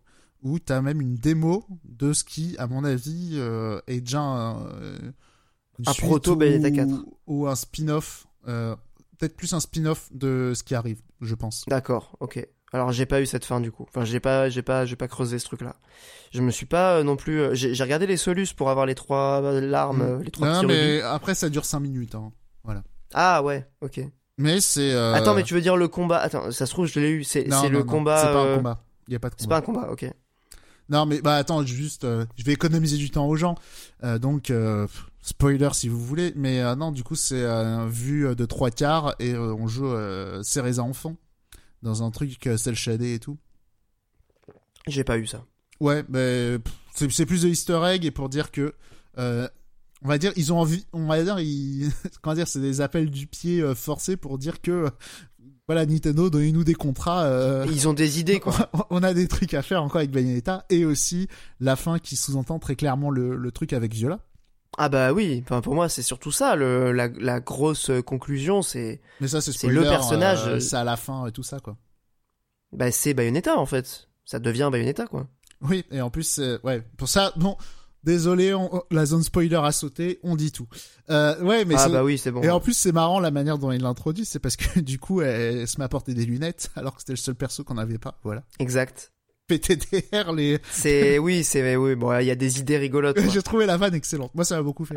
Ah mais moi globalement le personnage m'a m'a plutôt fait marrer. Et, et aussi, ouais, j'ai trouvé le personnage assez super parce que. J'ai euh, bien j'ai bien aimé, je trouve qu'il était réussi aussi bien euh, alors sur la partie gameplay, j'avoue que j'ai Ouais, un peu plus de mal. Juste là, moi, c'est plus sur le caractère du, du, du perso, c'est le côté un peu loseuse. Euh, Ah mais c'est génial, qui- justement ça con- ça contrebalance cool. totalement Bayonetta. Il y a ça et Bayonetta qui était ouais clairement euh, comme euh, Dante euh, dans le flex débile. Euh, Ouais, euh, vachement euh, classe, euh, avec un côté poseuse, euh, Ouais, euh, assumé de ouf. flex débile, hein, euh, clairement. Et euh, là, c'est vrai que Viola, euh, qui est un peu nullarde slash pas de chance. Euh, voilà, c'est drôle quoi. Genre, elle attrape un truc, elle le fait tomber. Euh, Elle fait, elle casse tout. Elle, elle est hyper maladroite. voilà. C'est trop marrant. Aussi, je trouvais ça très drôle. Et euh, ouais, après sur le gameplay de Viola, euh, de- voilà, beaucoup de débats. Euh, voilà. Qu'est-ce en as pensé? Je, je suis encore un peu partagé. euh, je pense que c'est le fait de galérer à ce point-là euh, sur ces chapitres pour avoir des platines que voilà. Je, je, je- Mais je, je pense que c'est une question de mindset encore une fois, et je pense que ça fait partie de la proposition de ce jeu de tenter des trucs avec la licence qui sont assez éloignés de ce que t'as pris l'habitude de faire dans les deux premiers jeux. Et je pense que euh, en réalité le perso est réussi en termes de gameplay. Ouais, mais Je- a- il y, a quand même un truc maléfique, euh, c'est que euh, avec Bayonetta, globalement, on joue avec le Witch Time. Ah bah tu fais que a- d'esquiver euh, parfaitement. Là, Il y a t'es un peu entre deux. Là, t'es mais- entre l'esquive et la et la garde quoi. Ce que je veux dire, c'est qu'il y a des originaux qui jouent sans, mais bon, c'est quand même avec Bayonetta, tu joues voilà avec, en- avec le Witch Time, donc C'est-à-dire fais une qui esquive joue au sans. Ah, tu peux équiper un, truc où au lieu d'avoir du Witch Time, tu fais des dégâts et euh, tu peux aussi équiper un truc pour faire des gardes avec le stick comme dans Metal Gear Rising. Ah oui, ça, je, ça, le, le- la garde avec le stick, je l'avais vu, ouais. Ouais, donc bah, ouais, ça qui est assez classique et d'ailleurs qu'on peut Mais choper. il était déjà dans les deux premiers, ça. Ouais, et qu'on peut choper vite euh, d'ailleurs dans le 3. bah, Dans- Rodin dans le, 2, vend dès le début, ouais. Ouais, Ah ouais. Dans le 2, ça arrive assez. Et même dans le premier, je crois que ça arrive assez tard quand même. Et euh, donc, il y a ça, alors que. Mais du coup, normalement, c'est sur la gâchette. T'as euh, une grande plage pour euh, faire ton esquive et déclencher un Witch Time. Alors qu'avec Viola. La Euh, garde est beaucoup plus tendax, ouais. Et ouais, c'est que avec la garde. Euh, Et en plus, il faut que tu sois bien orienté vis-à-vis de l'ennemi, parce Euh, que je crois que ça. l'esquive, tu peux, voilà, c'est un peu plus, c'est un peu plus souple. Je crois que la garde, ça marche dans tous les trucs hein, avec Viola. Mais en fait, c'est surtout musculairement, c'est totalement différent parce que euh, globalement, le Witch Time, tu peux euh, l'appuyer deux trois fois, même si tu si tu le fais très vite, tu vas te transformer en bestiole. Mais euh, globalement, tu peux pas la spammer, mais tu peux pas mal l'appuyer. Alors Ouais. que avec la garde, euh, C'est vraiment du rythme, c'est du jeu de rythme. alors bah c'est pas ça parce qu'en fait avec la garde en fait faut perdre le réflexe d'appuyer plusieurs fois sur le bouton mais de rester Ouais, appuyé c'est vrai. c'est-à-dire que si tu ne pars, si tu pars trop tôt, tu restes en garde. T'as pas, t'as pas le, tu vas pas déclencher de Witch Time, mais tu vas rester en garde. Et du coup, enfin, mentalement, c'est pas du tout la même chose. Ah, mais c'est limite radicalement opposé, hein. Bah ouais, parce qu'en plus, même le Witch Time, t'as aussi une amélioration que tu as qui te permet de l'activer au moment où tu te fais toucher. Ouais, donc tu le truc. euh, ça, il y avait dans les premiers aussi. Ouais, Ouais. aussi. Mais ce que je veux dire, c'est que du coup, avec Bayonetta, c'est, euh, C'est souple, c'est tu- très souple. En Ouais, vrai. même c'est limite tu peux attendre de prendre des dégâts. Enfin, c'est comment dire, c'est le moment le moment de le faire est en retard alors qu'avec Viola, vaut mieux viser le avant le moment. C'est vrai. Mais et, et rester appuyé sur la garde parce que même si tu clenches pas et du coup ça, ça fait une Au mécanique pire, tu gardes, ouais. Au pire, ça tu prends pas Ouais. de dégâts, tu gardes juste, quoi. Exactement. Et du coup, c'est vrai que ça d'un point de vue musculaire, c'est un truc de bâtard. De Bah, passer de l'un à l'autre, c'est euh, ça demande vraiment de changer complètement son son réflexe parce que c'est un jeu qui est quand même basé sur du réflexe. Et- et- exactement, c'est un, c'est un truc de salaud, ça. Il n'y a pas d'autre mot, c'est un truc de salaud, c'est super Je sais dur à pas. faire. euh, Et euh, et il y a ça, et pareil, même la mécanique avec Chouchou aussi. Euh, typiquement, les moments où faut le faire popper, c'est compliqué. Enfin, c'est euh, c'est pas du tout comme avec Bayonetta. Alors, tu peux toujours jouer où tu fais ton combo et t'invoques. Bah déjà, euh, tu contrôles pas le démon, tu contrôles pas Chouchou, contrairement Ouais, à Bayonetta où tu contrôles les démons. de base, mais pareil avec Bayonetta, il y a un truc pour que euh, les démons euh, se battent tout seuls. Ok. et euh, qui, qui est hyper intéressant parce que du coup ça multiplie totalement tes dégâts mais euh, il y a des moments où le jeu a pas été pensé pour en vrai. Bon, c'est un peu dommage ça. Mais euh, c'est super puissant aussi avec Bayonetta d'équiper le truc là du coup. Et euh, et non mais il y a y a ça mais du coup pareil les dégâts quand tu invoques chouchou ils sont assez monstrueux. Donc dans l'idée il faut quand même faire ton combo l'invoquer le laisser invoquer. Tu recommences un combo et, euh, et après tu désactives chouchou puis tu le remets au moment où t'as la petite lumière euh, qui va s'activer enfin bref Quand tu finis ton combo, ouais, c'est ça Voilà. qui fait le plus de dégâts, hein, de toute façon. euh, ouais exactement mais après il faut aussi le laisser c'est à dire que tu invoques et tu le laisses euh, Tu restes appuyé sur la gâchette, ouais. et- exactement. Et, euh, et du coup, voilà, c'est pour ça que hum, le, le vrai problème, je pense que beaucoup de gens avec Viola, c'est que effectivement, si tout le jeu a été avec Viola, je pense qu'il y aurait eu aucun problème. Néanmoins, et là, Viola, en plus, ça représente euh, à peine un quart, un tiers du jeu, quoi. Ouais, bah, je dirais un, un quart, ouais. Un truc Plus comme un ça. quart qu'un tiers. hein. Voilà, pas grand chose. Et, euh, et du coup, on jonglait entre, euh, entre deux euh, rythmiques. Deux styles de jeu vraiment très différents. Ouais, ouais. deux rythmiques très différentes. C'est un peu salaud. Et je pense que. alors. les comparaisons entre Bayonetta et DMC, c'est un lieu commun, mais je trouve que c'est assez intéressant parce que aussi DMC c'est risqué à ce genre de truc. Et bah c'est intéressant parce qu'il y avait ça dans DMC5, ouais. Justement avec mais- les trois personnages. Ouais, mais ils ont. Comment dire En vrai, c'est pas aussi C'est radical. pas aussi radicalement différent. Ouais. Ouais. Enfin, sur un. Comment dire Musculairement, c'est pas aussi radical. Et- Ouais, ouais, ouais, je suis d'accord. Ouais. Et c'est ouais, c'est c'est audacieux.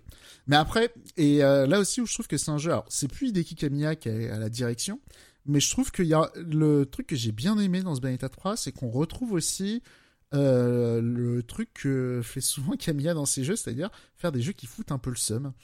Euh, C'était le cas du premier, là où le 2 s'en éloignait. hein. Globalement, il était très euh, frustration. Très fluide, euh, ouais. Ouais, très frustration euh, laisse, on va dire. Et euh, là où le 3, voilà, il remet un peu de la friction, il remet des petites énigmes, il recache plein de trucs. Je trouve que le, le travail qui a été fait pour euh, cacher les trucs dans les niveaux, euh, il y a Ah plein- oui, les, les, les animaux, tu veux dire? Les, ouais, Oui, pas que d'ailleurs, euh, les- tous, les, tous les objets ouais, les, arènes cachées et tout. euh, ouais. ouais. Les défis, etc. ils se sont, euh, ils sont vraiment fait plaisir, c'est hyper réussi parce qu'en plus, Ouais, puis Ils ça ont- incite vachement à explorer. Alors Exact- justement, moi j'ai adoré cet que- aspect-là. et, et justement parce qu'ils ont apporté plein de manières de se déplacer différentes. Aussi. Et ben voilà, et c'est justement ce que je voulais dire tout à l'heure quand je parlais juste- dans le je- bonus de Mario Odyssey. je, je termine juste là-dessus, parce que c'est, là je vois ton, ta comparaison avec Mario Odyssey, mais le truc c'est que ça c'est un truc que Kamiya faisait beaucoup hein, quand même, hein. des, des jeux avec beaucoup de friction. Euh, les gens ils ont beaucoup en tête que euh, que, que, les que les DMC, que euh, Beautiful Joe et tout, c'était des jeux d'action, ça pétait tout le temps. Non non, c'était des jeux qui foutaient le somme. Il y avait des moments où trop bien t'as fait de la bagarre, t'as une énigme.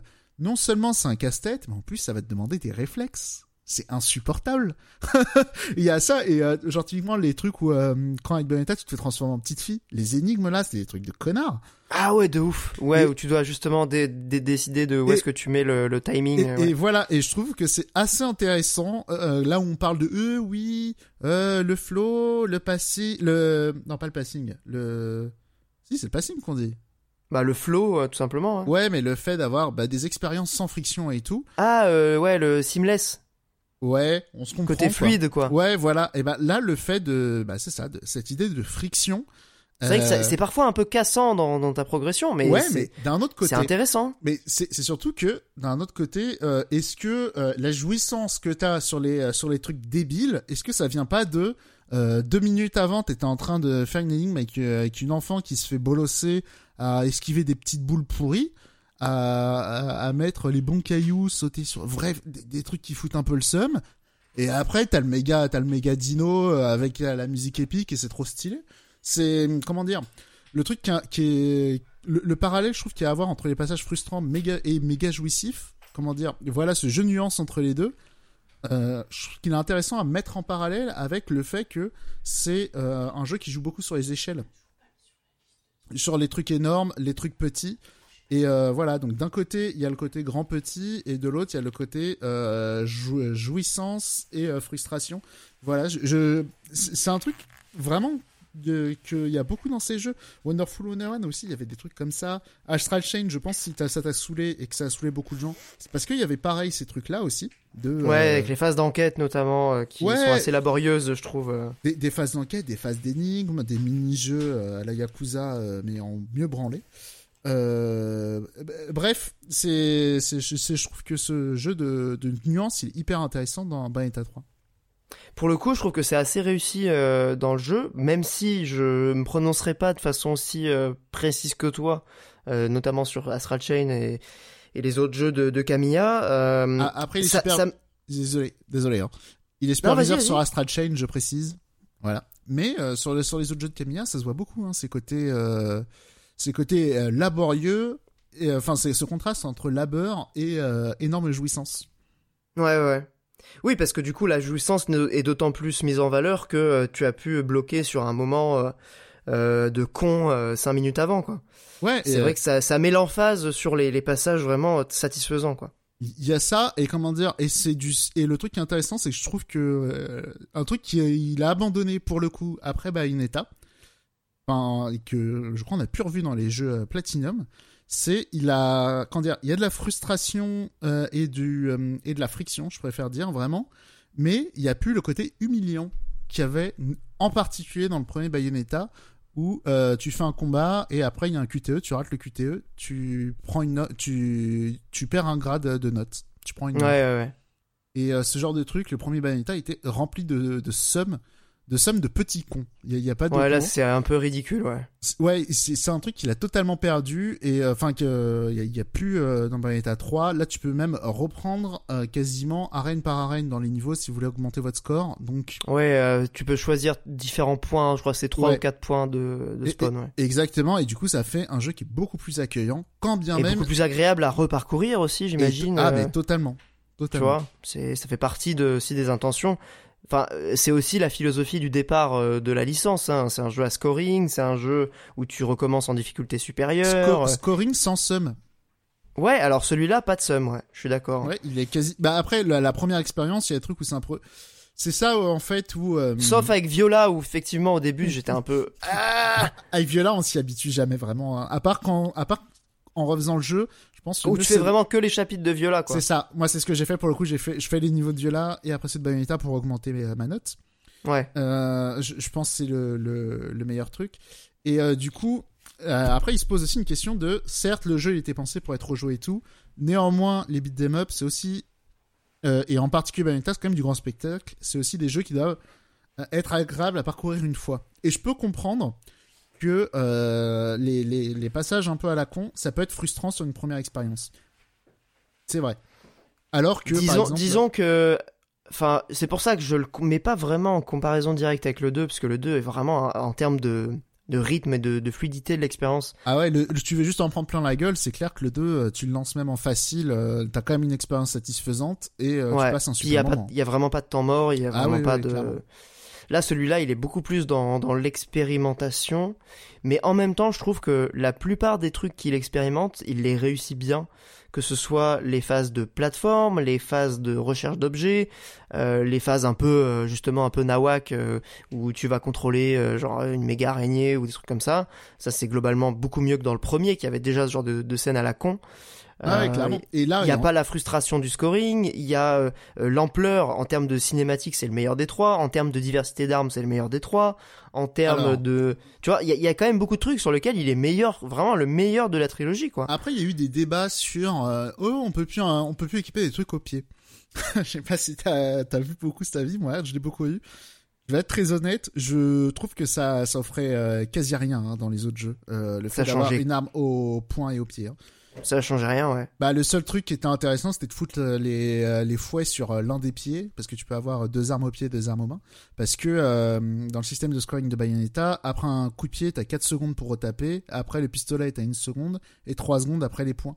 Et du coup, il y avait un peu un hack, euh, enfin un hack, mais un truc pour faciliter le jeu. Sur tes pieds, tu fous le, le fouet, tu fous un coup et comme ça t'as euh, 4 secondes et tu peux toucher de méga loin et t'es sûr de jamais perdre ton combo. Ouais, donc là tu fais que des platines euh, en combo euh, Beaucoup. sans difficulté, quoi. Beaucoup plus facilement. Ouais, C'est ouais, pas non plus. euh, voilà. Et d'ailleurs le Mais globalement, là, pour avoir les meilleures notes, euh, alors j'ai pas eu les platines euh, dès le premier, hein, mais j'ai eu pas mal de platines quand même dès le premier, enfin le premier, la première run. Et, et ça m'a étonné parce que dans le 2, j'étais plutôt sur de argent-or. Euh, là, on va dire que j'étais plutôt sur du argent-or dans la majorité des cas, mais j'ai eu pas mal de platines quand même. Donc je sais pas si, alors surtout avec Bayonetta, hein, évidemment, on va pas se, se cacher là-dessus Ah oui, mais- clairement. évidemment, mais euh, quand même, je trouvais que c'est pas que le jeu est plus facile, c'est que euh, le fait que t'aies beaucoup d'armes aussi, le fait que t'aies vraiment des styles qui sont assez différents, tu peux trouver vraiment celui qui Ouais. te correspond. Alors, Moi, j'avoue les yo-yo quand j'ai quand, on a- quand tu débloques les yo-yo, mais j'étais j'étais comme un ouf. Mais je crois que, Ça, tout le monde, j'ai- je, je crois que tout le monde joue avec les yo-yo. Mais C'est un euh, truc de ouf les yo-yo. après, euh, le, le truc là où quand même il y a. Les fouets sont bien aussi, mais Après, il y a, il y a un truc à, à nuancer, mais enfin, j'ai vu des gens reprocher ça à Bayonetta pour le coup, c'est que les armes se jouent toutes de la même façon, alors que ça a toujours été le cas dans Bayonetta, euh, contrairement à DMC. Parce que euh, Bayonetta, c'est pas un jeu où faut. Euh, c'est pas un jeu à combo, enfin c'est c'est pas un jeu à c'est un jeu, c'est un jeu à combo automatique, Bayonetta. Ouais, Euh, voilà, il voilà. y, a, pas vraiment de d'enchaînement à retenir quoi. Ouais, et, et de chorégraphie à voir, même s'il y a des zinzins sur YouTube qui le font et que voilà, ça existe. Mais euh, pour avoir les notes maximum et tout, il n'y a pas besoin de de, ré- de, de réfléchir à, à, à enchaîner telle attaque Et telle attaque. C'est des combos Et surtout, il n'y a pas de, il a pas de récompense, contrairement à DMC, sur la diversité des, des combos. Alors, si, ça par contre, euh, si, si, dans le, dans le multiplicateur, ça, tu vas plus vite monter euh, ton score. À, au lieu de faire euh, 4 fois point, tu fais 3 fois point pied. Euh, après, euh, point point pied pied. euh, Ah oui, oui, ça, d'accord, ok, Voilà. ouais, ouais. Mais euh, c'est pas, c'est que dans, dans tous les cas, les, les attaques se linkent automatiquement. Il n'y a pas besoin de réfléchir à. Qu'est-ce Ah. que j'enchaîne après ce combo-là, etc. ouais, voilà, pour passer de telle arme à telle arme. euh, Est-ce que euh, il faut que je termine par tel coup et tout euh, Sinon, je redescends trop ma note. Il n'y a pas ça du tout dans euh, Bayonetta. C'est des combos automatiques. Du coup, le fait que les armes se jouent toutes de la même manière, je vois pas ça comme un problème. Alors après, elles ont des effets un peu particuliers, genre le bouclier. C'est vrai que quand tu restes appuyé sur point avec le bouclier, tu vas garder puis charger plutôt que euh, alors qu'avec les pistolets, tu vas te mettre à tirer. Ça c'est vrai. Ouais, Ou, euh, ouais. Puis ou enfin, avec ils ont, le ils ont toutes fouet. les particularités. Ou ouais. avec le fouet, tu vas ramener l'ennemi, euh, machin. avec les, les- le truc que t'as à la fin du jeu, tu vas geler les ennemis. Bon, il y en a quand même quelques. Voilà, il y a des petites spécificités aux armes, mais globalement, le seul truc que ça change, ça va être est-ce que, euh, comment dire, leur portée et euh, leur puissance. Voilà, c'est à peu près que ça que ça change. Et, la, et la vitesse, quand même. Ouais, ouais, évidemment. C'est un, c'est un élément important, euh, je pense, notamment pour essayer de faire des scores. euh, je pense que les armes rapides sont quand même vachement euh, plus adaptées. Ça, je sais ça, pas si. ça dépend parce que en vrai, euh, comment ça s'appelle? Dis, Le train, moi j'ai du mal. euh, Le, le truc euh, bazooka, j'ai du mal aussi. Ouais, ouais, pareil. Bah, le- euh, en fait, ça, ça dépend un peu des, des ennemis, des trucs, mais c'est vrai que les yo-yo sont pétés parce qu'ils font déjà pas mal mal et ils ont une portée de malade. hein. Donc, euh, Mais ouais, c'est ça. Et, déjà, puis même, voilà, les, quoi. Même les coups avec R, euh, quand tu, quand tu charges ton truc, que tu fais la roue, quand tu fais autour de toi, ça touche euh, tous les ennemis. Enfin, euh, vraiment, euh, les yo-yo. Et en plus, les animations, c'est les plus belles du jeu, quoi. Et les, Enfin, vraiment. euh, et les animations de toutes les armes sont ouf. Toutes Aussi. les armes, ouais, mais ça qui est vraiment ma boule. Et ça te donne vraiment envie, même si, évidemment, pour les scores, je- j'ai préféré les yo-yo, ça te donne vraiment envie de, de, de varier, quoi, de tester. Puis même les défis. Alors là, pour le coup, j'ai trouvé que les défis étaient particulièrement réussis, parce que déjà, t'as les armes qui sont imposées, mais en plus, en termes de variété de défis, c'est encore un cran au-dessus du 2, tu vois. Un Genre, t'as vraiment des trucs particulièrement peu- euh, vicieux et, et, et, et intelligents. Ouais, et qui obli- et, et c'est là le côté aussi Camilla, le côté euh, friction. Les défis, c'est Ah, euh, mais tu les- peux y passer une demi-heure, les défis. Hein. exactement. C'est les seuls combats que tu peux recommencer quasiment à l'infini jusqu'à Ah ouais, que ouais. euh, t'aies réussi. Qui arrivent. Et Ouais, du coup, et, et, du coup, là, c- comment dire, ça c'est une friction qui est intéressante quand même. Mais c'est bien parce que c'est une ça- friction qui te donne la possi qui, qui te laisse entrevoir, je trouve, dès le début, la possibilité de réussir. C'est pas un mur où t'es là en mode j'y arriverai jamais. Tu vois, moi les défis, Oui, ce que je trouve vraiment C'est- cool, c'est c'est que pas genre une énigme où tu dis bon, je vais regarder sur internet, ça me casse les couilles. c'est exactement ça. Dès le début, tu vois comment il faut faire, et c'est juste exécuter la bonne manière de le faire, et du coup c'est hyper Et stimulant. repenser et repenser la manière dont tu joues aussi. Ah ben c'est parce surtout que ça. souvent parce que- ça, ça te prend à revers, genre on par exemple on te dit euh, il y a que en witch time que tu peux taper, tu te dis putain c'est vrai que je joue pas assez avec les witch time et euh, là je galère à les faire. Ou les, le, le- le défi sur lequel j'ai le- probablement un des défis où j'ai le plus bugué, j'ai le plus bloqué, c'est celui où tu dois pas toucher, toucher le sol. C'est vraiment hyper dur ça, tu vois, genre de rebondir sur les murs, sur les ennemis. Ouais, les, J'ai galéré sur ça, mais Les- au, au les- final c'est intéressant. les, les vieux joueurs DMC euh, savent. Il y avait ça dans DMC Dans le 3, ouais, il y, a des- il y a des trucs un peu de connards comme ça où tu te dis what the fuck, comment c'est possible et après tu commences à choper le truc. Ouais, bah oui, c'est ça. Et du coup, tu comprends aussi qu'il y a une- une profondeur et une diversité d'approches dans le jeu que tu soupçonnais même pas. Et les défis sont vraiment malins pour ça, parce que non seulement c'est stimulant, parce que tu vois comment faire, mais en plus ça t'apprend des nouvelles, des nouvelles manières de jouer de façon intuitive. Donc euh, à ce niveau-là, j'ai trouvé que c'était aussi le probablement le plus réussi. Maintenant, il faut quand même reconnaître que c'est un jeu qui est pas mal dilué dans sa proposition. Euh, notamment bah, ce que tu disais, le côté cocktail, le côté un peu best-of, avec des expérimentations dans tous les sens, ça, ça, ça lui donne un côté un peu boursouflé, un peu, un peu too much, euh, Ouais, qui, qui peut, peut- voilà, qui peut être un peu écœurant. Voilà, qui, peut, qui peut déranger clairement. Après, moi je, moi je venais pour, euh, pour kiffer euh, et, euh, et je kiffa. Vraiment. Tu kiffas, bah oui, Ah mais je de- kiffa aussi, je kiffa aussi. Non, après, l'autre truc, qui est aussi beaucoup revenu de la part d'Esprit Chagrin. Voilà, des gens qui ne savent plus s'amuser. Euh, la caméra, faut en parler. Alors la caméra, moi honnêtement, je vais être honnête, j'ai eu aucun problème. J'ai mis la caméra au maximum euh, en termes de positionnement, en termes d'éloignement du perso. ça m'a pas du tout dérangé de tout le jeu. Alors, je vais pas dire que ça m'a pas du tout dérangé, mais euh, ça, à aucun moment, ça a été euh, vraiment un problème. Néanmoins, Bah non, moi j'ai, mais vraiment, moi j'ai pas vu le problème en fait. C'est quoi le problème en vrai? Bah si, enfin comment Tu dire, vois pas les ennemis? Bah voilà, moi je, j'avoue que je suis un peu dans une mentale. euh, si tu vois pas, c'est que t'es nul. Hein. Mais euh, Ah ouais, enfin je sais pas, il suffit de tourner la caméra ou de juste pas te mettre euh, des ennemis dans le dos quoi. ou, Faire ou- en sorte que t'aies pas d'ennemis dans le dos. ou quand même parmi les trucs à saluer, d'ouvrir tes oreilles, parce que pour le coup, alors ça ça fait un peu suffisant de dire ça, mais il y a, je veux quand même saluer le travail qu'il y a eu sur euh, la spatialisation. Et Ouais. euh, typiquement, il y a des ennemis qui tirent des projectiles, par exemple. C'est vrai que Mhm, tu les entends, ah oui, non, clairement. Non mais c'est difficile de les avoir dans ton truc de vision. Alors au départ t'en as des faciles où euh, t'as un rayon rouge pour te dire dans quelle direction ils vont taper et euh, le rayon rouge il devient plus intense quand ils tirent. Ouais. Donc, mais sinon peux, les, tu peux les focus les ennemis qui tirent des projectiles. Enfin, c'est ce que je fais moi. Ouais non mais il y a ça, mais il y a aussi d'autres ennemis où il y a pas du tout le truc rouge et c'est et des fois tu ne les vois pas. Ça c'est vrai. Néanmoins sur le travail Ceux qui le- tirent des arcs, enfin ceux qui ont des arcs par Ouais, exemple, tu possi- vois pas les trucs arriver. ouais. Possiblement, mais le design sonore qu'ils ont fait, donc et sur les arcs, et il y en a d'autres qui tirent aussi des espèces de lasers, euh, des espèces de, de, de trucs de shotgun, on va dire ça comme ça, où ils- comment s'appelle? Tu les entends charger, tu les entends euh, euh, tirer, tu entends le projectile. Ils ont fait, enfin, vraiment, c'est tellement bien illustré d'un point de vue sonore qu'avec de la concentration et un peu de pratique, je trouve que la caméra pose plus aucun problème. Mais Enfin, c'est quand même un truc que j'ai revu revenir énormément sur les euh, différents avis que j'ai vus sur le jeu. Donc, quand même, je pense faut, faut quand, quand ça s'appelle, je, je, il y a tellement de gens qui le disent que bon, euh, effectivement, ça doit forcément gêner. Ouais, euh, peut-être. et c'est Ouais, vrai oui, que- non, mais sûrement. Et l'autre truc aussi, alors qui aurait énervé des gens, mais je pense que ça aurait été bien de le mettre, c'est quand tu invoques euh, le, le démon. Moi, j'aurais bien aimé qu'on mette euh, la caméra sur le gyroscope. Ah, c'est-à-dire? Bah, c'est-à-dire que quand tu joues le démon, t'as- tu appuies sur les boutons de- pour taper.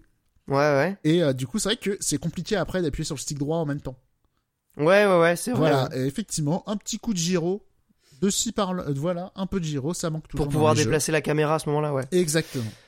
Ah ouais, ouais, je j'avais pas pensé à ça. Euh, en même temps, quand tu vraiment tu mets la caméra au, au point le plus éloigné, j'ai pas ressenti de difficulté même en invocation, dans la mesure où euh, bah, déjà la caméra elle dézoome pas mal de base quand t'invoques. Ouais. Mais surtout, enfin tu vois, t'as quand même une bonne vision quoi. Et puis aussi le problème de la caméra, euh, il est aussi du fait que euh, il y a des petits et des gros trucs à l'écran. Alors oui, ça c'est aussi un des enjeux. Mais mais c'est le mais c'est le la proposition même du jeu, tu Bah, vois. c'est donc, aussi euh, pour ça que je disais que si t'as des problèmes de caméra, c'est que t'es nul. Hein. Oh putain, non, mais j'aurais pas dit ça comme ça, mais. bah, c'est pour ça que je euh, quand je disais c'est un peu suffisant, mais euh, voilà, joue, joue en facile et après t'arriveras. Bah surtout que le jeu a vraiment une bonne courbe de progression, euh, c'est c'est relativement accueillant, il y a trois modes de difficulté dès le départ. Enfin je bah, je Mais- sais pas, je j'ai vraiment pas de problème avec ce avec ce truc là. Mais après, très franchement, euh, aussi euh, disclaimer, moi c'est vrai que j'ai jamais. euh, c'est rarissime les jeux où je trouve qu'il y a un problème de caméra. hein. Mais mais il y a des gens qui ont souvent le problème. hein. Sur je- les Souls, euh, les premiers Souls, il y avait des problèmes mais vraiment des trucs de la caméra qui se bug dans un mur, des trucs comme ça. quoi. Ouais, mais des trucs comme ça. Ouais, après il y a des C'est trucs. des bugs, après c'est des bugs hein, c'est même pas de la caméra, c'est des bugs. Après je dis ça, Metal Gear Rising, c'est vrai que euh, je l'ai refait euh, cet été, je l'ai fait au clavier souris euh, parce qu'il y a pas de lock. Et, euh, enfin bref. Ouais, il y a pas de et, bug. et la caméra c'est de la merde. La- C'est vrai, dans Metal Gear Rising, ok j'avoue. Mais et en ce moment je joue à Transformers, s'il y a pas de lock, la caméra c'est de la merde aussi. C'est vrai, il y a pas de lock non plus? Euh, je possédé. Ah ouais, mais c'est super étonnant quoi. Je salue l'audace en vrai. Ouais, mais Euh. je j'ai du mal à le concevoir en fait pour euh, Platinum euh, parce que c'est quand même un des trucs essentiels mais Ouais, c'est un peu. Bah ouais, après, il y en a pas non plus dans Metal Gear Rising. hein. Ouais, je n'ai pas, franchement, je n'ai pas un souvenir euh, très clair, donc je pourrais pas te dire si j'avais un problème de caméra Et là-dessus ou pas. Et en plus, et dites-vous que je me plains de soucis de lock alors que j'ai j'ai- j'ai pas mal joué à Monster Hunter. Imagine. Ah, en termes de caméra, euh, lui, il est pas mal aussi, ouais. Ouais, Monster Hunter, c'est un délire. Mais Il ça faut que, saluer. c'est pour ça que j'ai jamais joué à Monster Hunter sur, euh, sur PC, mais c'est vrai que le clavier souris, ça doit être beaucoup plus instinctif sur Monster Hunter. Ouais, c'est vrai. Et, euh, étonnamment, c'est pas la machine euh, principale. plus. Mais vraiment beaucoup plus. Bah, il y a, il y a une époque où c'était carrément les mecs, ils avaient carrément développé une technique pour euh, Ouais, le- pour le- gérer la caméra euh, en jouant crabe là. Ouais, exactement. Sur PSP, c'était un délire. Mais après, il y Mais, avait euh, aussi des zinzins qui faisaient ça sur les FPS sur console. Oui, oui, ça c'est pour les joueurs un peu sérieux euh, qui veulent euh, faire euh, je sais plus quelle touche et, et viser en même temps. ouais. Hmm, ouais, bah, Ou c'est même pouvoir, pouvoir crouch peut-être, enfin s'accroupir. pouvoir changer d'arme aussi parce que, euh, enfin, Call of a toujours eu le bon goût euh, de, de le mettre sur Y, je crois, ou sur triangle. Mais euh, il y a des FPS où euh, pour changer d'arme, faut appuyer sur la croix. Voilà, c'est pour ça que le clavier souris, au bout d'un moment, 2, 3, 4, 5, 6, euh, roulette, c'est quand même plus simple, quoi. Bah ouais, ouais, ouais, c'est, c'est, en tout cas pour ce genre de jeu, c'est beaucoup plus ins- instinctif. Je tiens quand même à saluer aussi le travail de composition euh, sur euh, Bayonetta 3. Je, toi, je sais que t'es assez attentif à ça. Ah Moi, ouais, j'avoue que globalement, euh, j'ai trouvé que c'était une très grande réussite musicale. Dinguerie de tous les instants. hein, Ah euh, bah on est bien d'accord, je suis content que tu, tu sois d'accord avec ça parce que j'avais peur euh, que tu sois pas d'accord avec moi là-dessus. Euh, Non, non, probablement la mais- meilleure OST. Ouais, ouais, la, la, la plus riche. euh, Enfin, en termes La de sonorité, ouais. c'est incroyable parce que. le- Bah, le- c'est le côté, c'est le côté multivers qui permet aussi de d'aller puiser dans différentes influences musicales Il y a peut-être aussi, aussi, bien que il y a visuelles. peut-être aussi une question de budget, peut-être aussi en vrai. Euh, Tu un- crois que c'est le plus gros budget, toi, ça?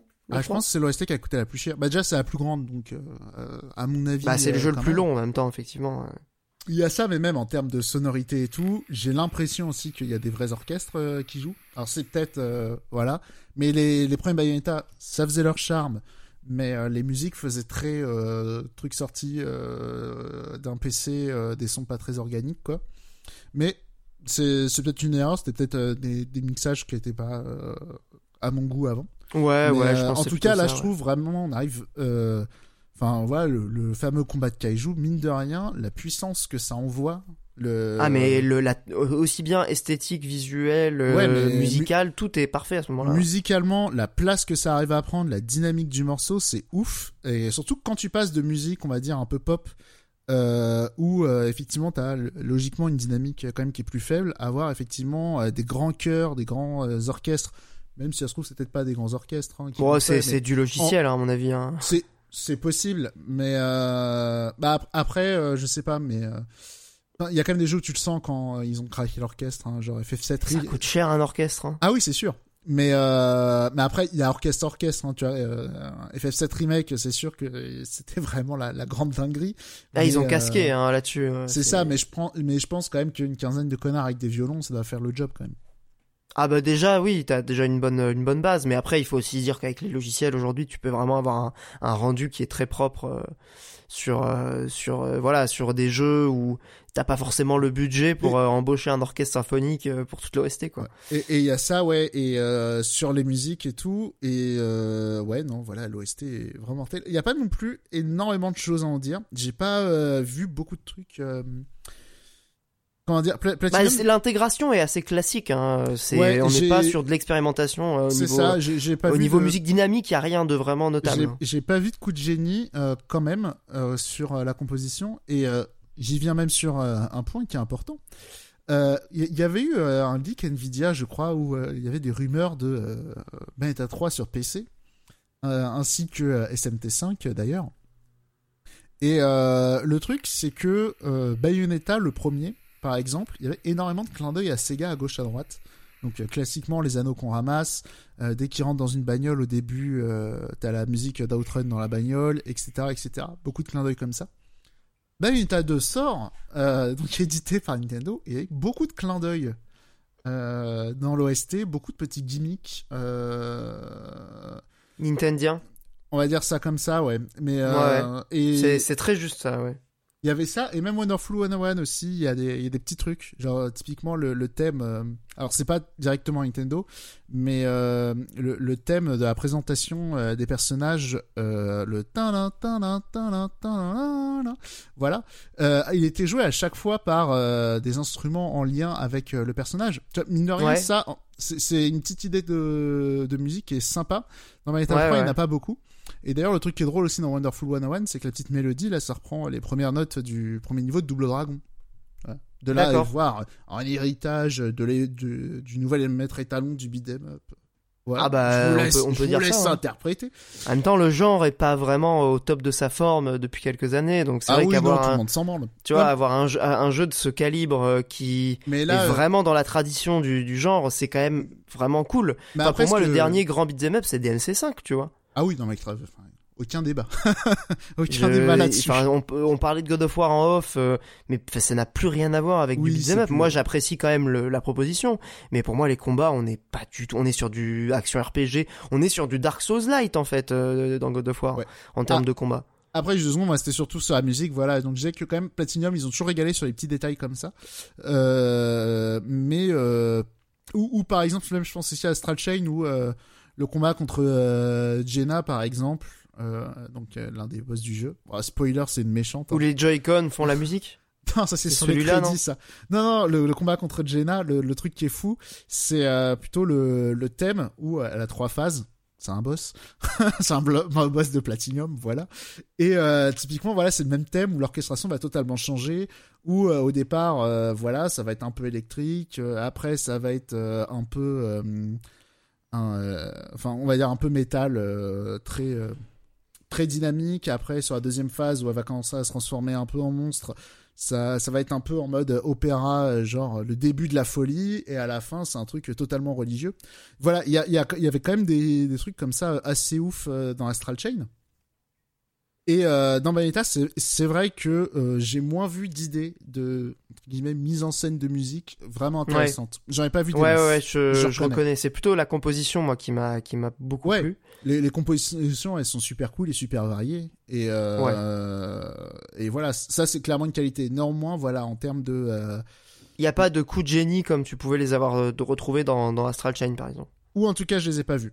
Je... Ça voilà, mérite peut-être de creuser. Exactement, j'exclus pas d'être passé à côté de chouettes, de chouettes petits trucs de composition euh, dans Bayonetta 3. Bah, si vous en avez remarqué, euh, vous, parmi les, les auditeurs et les auditrices, euh, si vous avez apprécié le jeu, que vous avez repéré ce genre de petits euh, moments, euh, n'hésitez pas à nous en faire part dans les commentaires. Et je crois que ce sera le mot de la fin, puisqu'on a bien, bien, bien disserté de Bayonetta. Ouais. Et je crois... Hein? Un dernier truc qui est... Ah bah vas-y, euh, comme qui, ça on qui est marrant aussi, c'est le, le, le, le retour du euh, Boys Let's Dance à la fin aussi. Ou Let's Ah Dance oui, le, le, le- la cinématique, ah ouais, ouais, mais ça c'est incroyable. Voilà, C'est voilà. vraiment génial. Et ça, sachez-le, c'est un clin d'œil à Beautiful Joe aussi qui terminait par un clip. À la fin. Ah ah, d'accord, Voilà. je est-ce que pas je- la ref. Parce que je vois peu de gens qui, qui, qui, qui ont déjà fait le rapprochement, mais voilà. Ok, bah Ouais. après c'est vrai qu'il y a quand même une filiation euh, directe. euh, oui, oui, oui, Pla- dans le 3. Platinum reste quand même dans un héritage. Faudra en faire un épisode euh, dédié un jour. Ouais, bah le truc, c'est aussi Camilla et sa capacité à s'autosucer, hein, parce que même la- l'araignée dans Bayonetta 3, elle porte le même nom que l'araignée dans DMC. Ouais, c'est vrai. Et Mm. enfin, il y a toujours eu des clins d'œil euh, comme ça. Mais en tout cas, pour revenir avec l'histoire du Geek Nvidia, il y a pas, j'ai pas vu de clin d'œil à Nintendo, euh, en tout cas dans celui-là. Donc c'est vrai que la Hmm, rumeur d'un portage PC, elle est pas déconnante. hein. Ouais, je suis en train de réfléchir. Est-ce que j'en ai repéré euh, Peut-être dans la cinématique d'intro. Il y a, y a tellement de petits trucs dans la cinématique d'intro. euh, Le seul, le, s- la seule référence vraiment directe à un autre jeu, c'est quand il y a un combat et euh, ils se battent dans les locaux de Platinum Game. Et Oui. Et il y a une, un PLV de Astral Chain et il y a la musique d'Astral Chain pendant la cinématique. Ok, il n'y a pas dans le dans les rues au début euh, un truc qui fait référence à Nintendo? Je crois pas avoir vu ça. Ah, il me semble que si, justement, il y a. Je crois que c'est un Nintendo Store, hein, un truc comme ça.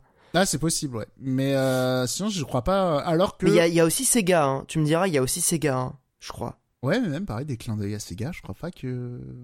Alors là, c'est plus un, c'est plus un, un placeholder, genre vraiment, c'est pas vraiment un clin d'œil. C'est carrément une boutique Sega ou un truc comme ça. Faudrait que je revoie la cinématique d'intro.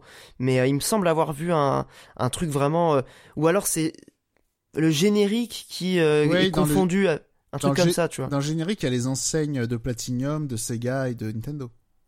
Ouais, mais est-ce que ce serait pas les enseignes de magasins qui sont dans le jeu, tu vois, qui sont qui se fondent avec le logo? Ça, je, je sais Euh, pas. Ah, faudrait que je revoie le début. Bon, euh, c'est, on reste, euh, voilà, là-dessus, on, on vérifiera par par nous-mêmes. Euh, tu voulais encore ajouter un truc? Non, voilà, c'était juste pour le, le petit clin d'œil de Geek. Voilà. Eh ben, espérons qu'il sorte sur PC pour que d'autres personnes puissent le découvrir, puisque c'est vrai que c'est quand même un jeu extraordinaire et ce serait dommage de, de passer à côté. Ah ouais, moi, il a pris la, la place top 5 dans mon classement des best jeux ever. hein. Ah, il a passé le, il a passé le 2 pour toi? Ah ouais, je, moi, je, je trouve que c'est le meilleur. Ok. Bah, c'est vraiment une, une position atypique, donc je, je suis content de t'avoir entendu là-dessus.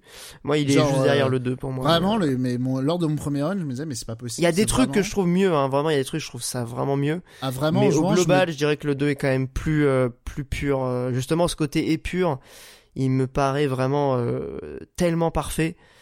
Le c'est- 3, euh, ouais, il y a des- il y, a des trucs moins moins réussis. J'entends le côté pur euh, du 2 que euh, c'est pour ça que c'était aussi l'un de mes jeux préférés, hein, le 2.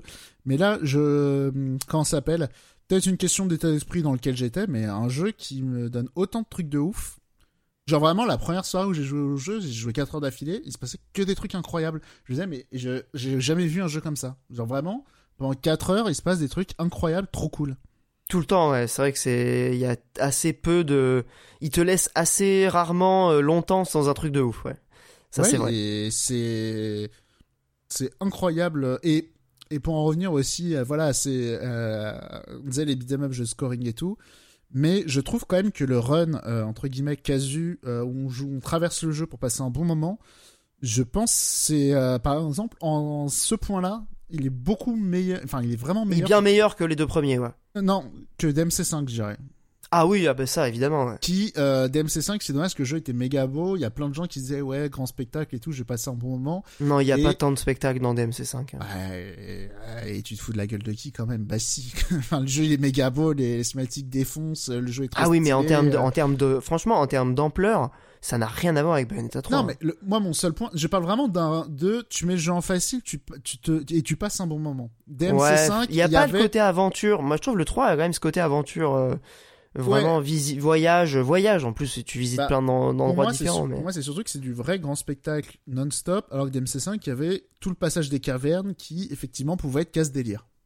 Je... Ouais, bah, moi je trouve que c'est beaucoup plus encore un jeu à scoring euh, DMC pour le coup. euh. Bah disons que si bah c'est ça, c'est comme le côté euh, casu grand spectacle, il est pas euh... casu, il y a aucun mais on va dire vraiment le, le, le run plaisir simple traversée euh, dans DMC5 c'était assez peu satisfaisant je trouve de ce point de vue-là, là où DMC là où Bayonetta 3 il, il est vraiment Il a, excellent. il a de quoi satisfaire à ce niveau. Ouais. Voilà. Après je pense que le 2 aussi, il est peut-être meilleur en- il est peut-être encore meilleur de ce point de vue-là. Mais Ah, il y a moins de temps mort justement, euh, mais bref. Ce sera la- le mot de la fin pour euh, Bayonetta 3. On vous remercie de nous avoir écoutés et on va passer tout de suite à la rubrique hors jeu. Rapidement, on va faire nos recommandations culturelles juste après la petite musique.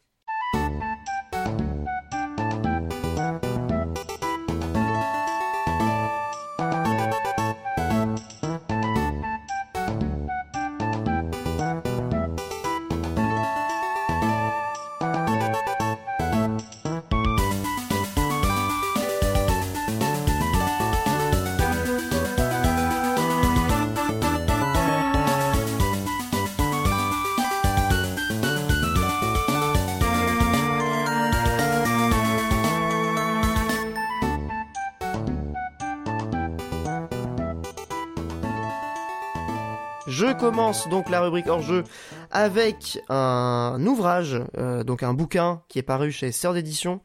Euh, maintenant vous connaissez, euh, c'est voilà la maison d'édition française, n'est-ce pas, basée à Toulouse, qui édite des bouquins d'analyse sur le jeu vidéo principalement, mais pas que. Euh, ils ont aussi euh, quelques bouquins sur euh, des sagas ciné, genre Matrix, voilà des trucs comme ça. Là, je vous recommande le bouquin de Patrick Helio sur Resident Evil. C'est la deuxième partie en fait de leur série, de leur diptyque sur Resident Evil, qui couvre grosso modo la partie récente de la licence, on va dire à partir de Révélation 2 euh, jusqu'à euh, Village euh, et euh, les potentielles euh, voilà suites de, de Village. l'âge sombre. Euh, Voilà, euh, avec euh, voilà les, les, les expérimentations VR, etc. Donc il y a, il y a des trucs euh, assez euh, originaux et intéressants. Mais ce que j'ai vraiment apprécié, j'ai pas lu le livre en entier. Hein, c'est en fait je l'avais utilisé pour préparer euh, l'épisode de Hémisphère que j'avais fait il y a il y a il y a deux semaines avec Karel. Euh, en fait, ce qui est vraiment pas mal, c'est que il y a un vrai travail de, pour le coup, d'historien du jeu vidéo, euh, avec des vraies infos que tu trouves pas ailleurs euh, sur internet euh, ou dans des interviews. C'est, faut, faut, voilà, il faut faire ce travail-là. Et là, pour le coup, c'est, c'est assez, je pense, assez complet de ce point de vue. Euh, donc si vous aimez euh, les, les Resident Evil, si, ou si vous êtes un peu curieux de voilà l'impact de cette euh, licence majeure de, du jeu vidéo, euh, qui est voilà encore une des, une des plus grosses licences, euh, si ce n'est la plus grosse licence de Capcom, peut-être avec Monster Hunter, mais bon, c'est quand même euh, voilà un des gros noms du, du survival d'aujourd'hui, euh, si ce n'est même le dernier. Bref, euh, je vous le recommande. Voilà, c'est instructif, c'est bien écrit, c'est agréable à lire. C'est euh, c'est pas euh, assommant du tout parce que c'est relativement euh, euh, simple et accessible. Donc il n'y a, pas ce côté euh, vraiment gros bouquin de connaissances qui va te balancer des infos euh, de manière indigeste. Là, c'est quand même assez fluide. Et globalement, ouais, c'est les takes sont parfois pas voilà, j'étais pas d'accord avec tout, on va dire, notamment sur le set, mais c'est quelqu'un d'enthousiaste, Patrick Helio, j'ai l'impression. c'est oui, mais globalement, j'ai l'impression qu'il plutôt que de casser, il essaie de retenir le ce qu'on peut retenir. Même dans les trucs qui ont beau, enfin qui ont pas grand chose pour eux, euh, on va dire qu'il essaye de toujours voir le meilleur en chacun de nous. Et, Bah, euh, c'est et- ça l'enthousiasme. ah ben c'est une grande qualité Voilà. et, et, et il le fait de manière euh, en plus euh, pas malhonnête, c'est-à-dire que c'est pas euh, Oui, le pas but c'est pas de vous faire voilà, c'est pas un gourou, c'est pas un charlatan, c'est quand même qu'un- quelqu'un qui fait son boulot sérieusement euh, et qui euh, on sent s- pour le coup, on sent qu'il joue au jeu. Ce qui est pas le cas de tous les enthousiastes du jeu vidéo, sans mauvais, euh, sans, je cible personne, mais euh, on sent que c'est quelqu'un qui est vraiment, qui, qui est authentiquement passionné, qui passe beaucoup de temps sur les jeux et qui essaye toujours de- d'en retirer quelque chose, même si voilà, c'est pas toujours évident. On sent qu'il a, il a cette fibre de d'ouverture sur la proposition de chaque jeu. Et on peut reconnaître que c'est euh, une grande qualité dans un paysage où on, parfois on a tendance à être un peu dans, le, dans la blasitude et le, mettre cassage à- facile. Mettre 7 à toutes les séries, tout ça, tout ça. Voilà, par exemple. Moi, je suis un peu comme ça. Mais ouais. bref, je vous recommande. Et blague à part, c'est cool de documenter aussi les derniers Resident Evil, euh, là où bon. Bah oui, euh, parce qu'il a même carrément une partie sur Village et tout, euh, Ouais, qui, ouais. Est, qui est pas mal fournie. Donc, Et, et c'est intéressant de les documenter, alors que bon, les premiers, ça va quoi. ah mais les premiers, on en a soupé quoi. Là, pour le coup, Le si je vous recommande le tome de 2. podcasts, de vidéos YouTube sur les vieux Resident Evil, les, ah, on un commence peu, à en avoir soupé. ouais. un peu documentaire, euh, tout ça. No- Normalement, il y a quand même ce qu'il faut. euh, S'attaquer au, au plus récent, mine de rien. Voilà. C'est pas mal, ouais. C'est fallait le faire et c'est bien trucs, fait en quoi. plus. Ouais, non, c'est clair, c'est c'est bien fait. La partie analyse est en plus euh, vraiment pertinente, je trouve, puisqu'il y a à la fois une dimension euh, ludique, donc d'analyse des, des évolutions euh, de gameplay de la série, mais il y a aussi toute une partie sur le lore, euh, sur les références, sur les, les influences de, de Resident Evil, qui est, qui est vraiment très très érudite. Euh, on peut reconnaître aussi une, une certaine euh, culture à ce monsieur. Je crois qu'il est quand même pas mal calé euh, sur ce qui sur ce qu'il aborde. En tout cas, il il y va pas les yeux fermés et il connaît son sujet quoi. Donc bref, je recommande Des zombies et des hommes, tome 2. C'est chez Sœur d'édition. Et en plus, je crois qu'il y a des soldes, donc euh, allez-y en ce moment. Je pense que vous pouvez le trouver à, à un prix euh, intéressant. Non, il vient de sortir, il est pas soldé, t'es fou. Ah Les- ouais, il vient de sortir. j'avoue. Ah oui, les, les livres, ça met deux ans, je crois, avant de pouvoir les solder. Ah ouais, bon, bah écoutez, il vaut son prix. Donc euh, Voilà. allez-y. Mais allez voir aussi les soldes chez ces sortes d'éditions, il y a plein de trucs très bien. Ah bah ouais, ils ont sorti pas mal de trucs euh, depuis. euh, Ça fait longtemps maintenant. Ça fait plus de 10 ans, je crois qu'ils existent. euh, Ouais, ils pas commencent sous, à avoir. pas sous le nom sort d'édition, je crois. Ah si, ça, je crois que c'est 2013. Ouais, ça va faire 10 ans. hein. Ouais, effectivement. ouais. Ah, les années filent. Hein. Et toi, mon cher Monique, quelle est ta recommandation? Oui, bah moi petite recommandation euh, d'un. Je viens du monde des qu'on s'appelle? Des des blockbusters, euh, voilà. Je sais pas si les gens connaissent trop euh, dans les sphères geeks euh, l'arabe du futur. Ah, mais si, moi j'adore. C'est Riyad Satouf, ça. Je, ouais, je- voilà. Mais je suis- en vrai, c'est vraiment. Ouais, voilà, c'est quand même vraiment euh, pour ceux-là qui savent pas, hein, euh, qui ne lisent que les mangas, les comics, hein. Voilà. En France aussi, on a du talent, notamment. Cocorico. En plus, c'est vrai que c'est bien. Non, mais faut pas déconner, c'est vraiment j'ai reperdu mon casou pour faire euh, la Marseillaise. Bref, euh, non, non, mais du coup, l'Arabe du futur, voilà. Pour ceux qui connaissent pas, c'est vraiment le, le blockbuster euh, de la BD France Indépendante française, Ouais. Indépendante euh, de quoi tu parles, c'est Dargo, je crois. C'est- c'est vraiment le, le, le, le blockbuster vraiment de la BD euh, franco-belge. euh, Je crois voilà. que ça cartonne en plus. Hein. Ah Moi, oui. je le vois toujours en tête de gondole. Ah non, mais vraiment, c'est. Je- C'était ironique, hein, le indépendant. Ah oui, d'accord. Non, c'est vraiment le gros truc. Mais, mais je sais pas si, euh, voilà, chez les GIC, c'est si populaire que ça. Mais bon, bref. Ah bah passons. il a quand même fait euh, le, le mec a quand même fait les beaux gosses. Je crois que ça a une certaine aura euh, dans, dans la population geek. Ok. Euh, Le film, euh, les, les- le film les beaux gosses. Oui, oui, je, je, je vois, je vois. Justement, il en parle dans le dernier euh, numéro de l'Arabe du futur, C'est le Euh, tome 6, 7, 6. 6 le, ouais. le dernier, parce que du coup, euh, l'Arabe du futur, c'est une série euh, autobiographique euh, de l'auteur qui a une euh, vie euh, assez. en tout cas, de ce qu'il en raconte, hein, euh, c'est, peut-être un gros mytho, j'en sais rien. Peut-être c'est vrai. euh, c'est pas grave, ça au pire on s'en fout. Hein. Oui, c'est, vrai, on s'en fiche. Euh, mais en tout cas, voilà, c'est hyper. euh, voilà, une vie en moult rebondissements. En tout cas, de quoi remplir six tomes, parce que voilà, on ne, on ne s'ennuie jamais dans, dans l'arabe du futur. Il y a toujours des choses à raconter. Et euh, le, le- Quand ça s'appelle Si jamais vous tapez juste euh, l'arabe du futur sur euh, Google et vous dites, ouais, bon, euh, ok, c'est des dessins de. ok, c'est des dessins Il de y a un presse. côté Titeuf qui est un peu. Ah non, Titeuf, c'est beaucoup plus illustré. Mais non, ce que je veux dire, c'est que le dessin. En termes de traits, moi je trouve il y, a un- il y a un truc commun. Ah oui. Oui, en termes de traits, mais je parle, comment dire, c'est pas euh, des. euh, C'est pas aussi décoré, euh, aussi coloré et tout. Ouais. On va dire ça comme ça, voilà. C'est un- plus simple, c'est beaucoup plus sobre. Ouais, voilà. Mais voilà, sobre. Et euh, le truc, c'est que, euh, enfin, c'est là où on voit quand même dessinateur vrai métier quand même, parce que euh, en quelques traits, il arrive à, euh, comment ça s'appelle, à retranscrire beaucoup de choses quand même de Ouais, euh, clair. des histoires de de, de regard, euh, de. euh, Enfin, voilà, c'est hyper euh, hyper agréable à lire. Ça a pas l'air comme ça, je, je trouve. Mais euh, voilà. Enfin moi, c'est un truc que j'ai lu euh, pendant des années. euh, chaque fois que ça sortait, j'ai. T'as suivi chaque tome, euh, chaque sortie individuellement et tout. Ouais. Euh, ouais, je crois que j'ai, enfin, j'ai pris le, le train euh, au deuxième, je crois, peut-être au troisième. Et euh, donc ouais, voilà. C'est, euh, j'en parle parce que voilà, c'est super cool et mine de rien, ça m'a accompagné sur quand même pas mal d'années de ma vie, au final. Ouais, et puis c'est vrai que je suis pas certain que c'est une si grosse aura dans la communauté geek. Ouais, c'est ça. C'est- Parce que c'est, euh, voilà, c'est le truc. Euh, je veux dire populaire. euh, Je, ouais, si, je pense quand même me parle de populaire, hein, vu. Oui, alors ça Parce a du succès, mais je pense euh, il y a, il y a encore un peu, il y a un peu ce côté, je pense, euh, euh, BD, euh, BD Télérama, quoi. Ouais, ouais, voilà. Tu vois ce que je veux dire Non, Mais bon, après ça reste 100%. assez populaire. On s'en Oui, on ça se trouve chez mais- Auchan, quoi. Ouais, voilà, exactement. ça se trouve à côté de la BD d'Ondelat, quoi. exact. Il y a qui voilà. d'autre qui a fait une BD il y a pas longtemps euh, C'est pas euh, le mec, euh, le mec qui est le gourou là de l'énergie. Merde, j'ai oublié son nom. Euh, Euh, bref, ça va me revenir. Jean Covici. Ah, ah oui, il a sorti une BD. ouais, ouais, ouais. Euh, je l'ai vu à fait la, des- je l'ai vu à ma librairie à côté euh, il y a pas longtemps, c'est pour ça. Ouais, bah c'est aussi énorme blockbuster de la BD en plus. Ouais, ouais, ouais, bah c'est pour ça il était à côté de l'Arbre du futur euh, en mode euh, c'est les grosses ventes du moment, quoi. Mais bref, bon bah merci Monique pour euh, ta recommandation. Je profite du coup de la conclusion de ce podcast pour remercier les patriotes comme d'habitude, et notamment Punish Snail qui euh, n'en démord pas, il y reste fidèle. Donc euh, gros cœur et, et gros bisous sur toi.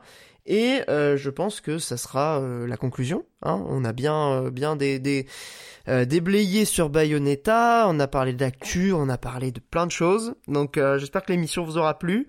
On se retrouve le mois prochain et je tape dans le micro, désolé, avec Mikael et avec une voix un petit peu nazi, un petit peu moins nasillarde, pardon, que cette fois-ci, puisque bon là, voilà, j'ai fait avec le rhume, c'était, c'était pas forcément évident, mais ça ira mieux le mois prochain, voilà. Et le mois prochain, ce sera le mois des Gotti, n'est-ce pas Bah, on, on verra ce qu'on fait en vrai, hein, parce que euh, bon, Bah c'est pas une année de ouf, mais il y a quand même quelques jeux. hein. ouais, mais enfin, c'est pas ça, c'est que ça me paraît. euh, enfin, on verra. Ça sera la surprise. parce que je pense euh, quand même peut-être vous reviendrez sur God of War par exemple plus longuement. C'est pas faux, ouais, il y aura God of War effectivement. Euh, God of War que j'ai pas fini, mais on est sur le dernier tiers. Parce que genre Euh, personnellement tous les jeux de mon top, j'en ai parlé cette année, euh, je pense que les gens peuvent déjà faire le top euh, s'ils ont suivi le podcast. Faudra faire une rétrospective des meilleurs awards.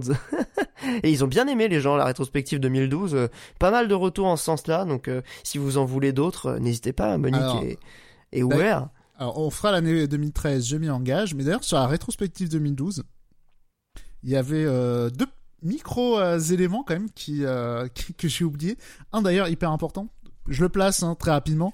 Vas-y, Euh, vas-y. Cette année-là, c'était aussi euh, l'année où Sony avait vendu beaucoup d'actifs parce qu'ils s'apprêtaient à lancer une, une nouvelle console et que c'était la crise chez eux. Donc, ils s'étaient débarrassés d'un grand siège social et de quelques studios, euh, notamment euh, Dontnod, si je me souviens bien. Ce qu'on fait Remember Me, base, c'était une exclue euh, Sony. Euh, donc, ils avaient vendu plein d'actifs pour lancer la PS4. Quand même un événement intéressant, voilà, de genre Sony qui revient, euh, qui se relève euh, alors qu'ils étaient au plus bas. Ah, et la Et, PS3, euh, c'était quand même pas leur, leur période de prédilection. Voilà, et euh, bah, surtout la fin, et avec Fukushima aussi, je crois qu'ils avaient perdu toutes leurs usines de dalles de télé, euh, ils avaient arrêté les vaillots, je sais plus quoi. Bref, c'était la merde chez Sony. Et euh, non, et l'autre petit point qui était dans l'histoire un peu Doritos Gate, tout ça, euh, c'était aussi la fameuse interview de, de Usul chez Rajmag, où euh, il a dit que le milieu journalistique euh, du- de jeux vidéo, c'était un milieu de cons- consanguin dégueulasse, et euh, voilà, ça avait enflammé un peu... un peu les les les le, le Twitter journaliste jeux vidéo. Eh, mais il me semble qu'on en avait parlé de ça justement avec le l'émission d'arrêt sur image et tout. Ouais, mais je crois que le truc de Rajmag c'était avant. Ah, peut-être, Et c'était et ouais, c'était un bien, peu ouais. en parallèle de la fermeture de Yo Media et tout, donc c'est vrai qu'il y avait un concours de circonstances qui, qui était vraiment euh, pas apaisé et, euh, et l'antagoniste youtubeur journaliste, euh, il euh, comment dire, il, avait clairement un peu explosé à ce moment-là. Enfin voilà. Ok. Ah bah une belle info, merci pour euh, la, la complétion de cette rétrospective à un mois d'intervalle. Du coup bah rendez-vous l'année prochaine pour euh, la prochaine, n'est-ce pas? Et on vous fait des gros bisous et on se retrouve du coup en décembre pour un prochain numéro avec Mikael. Et d'ici là, amusez-vous bien, des bisous, ciao Salut.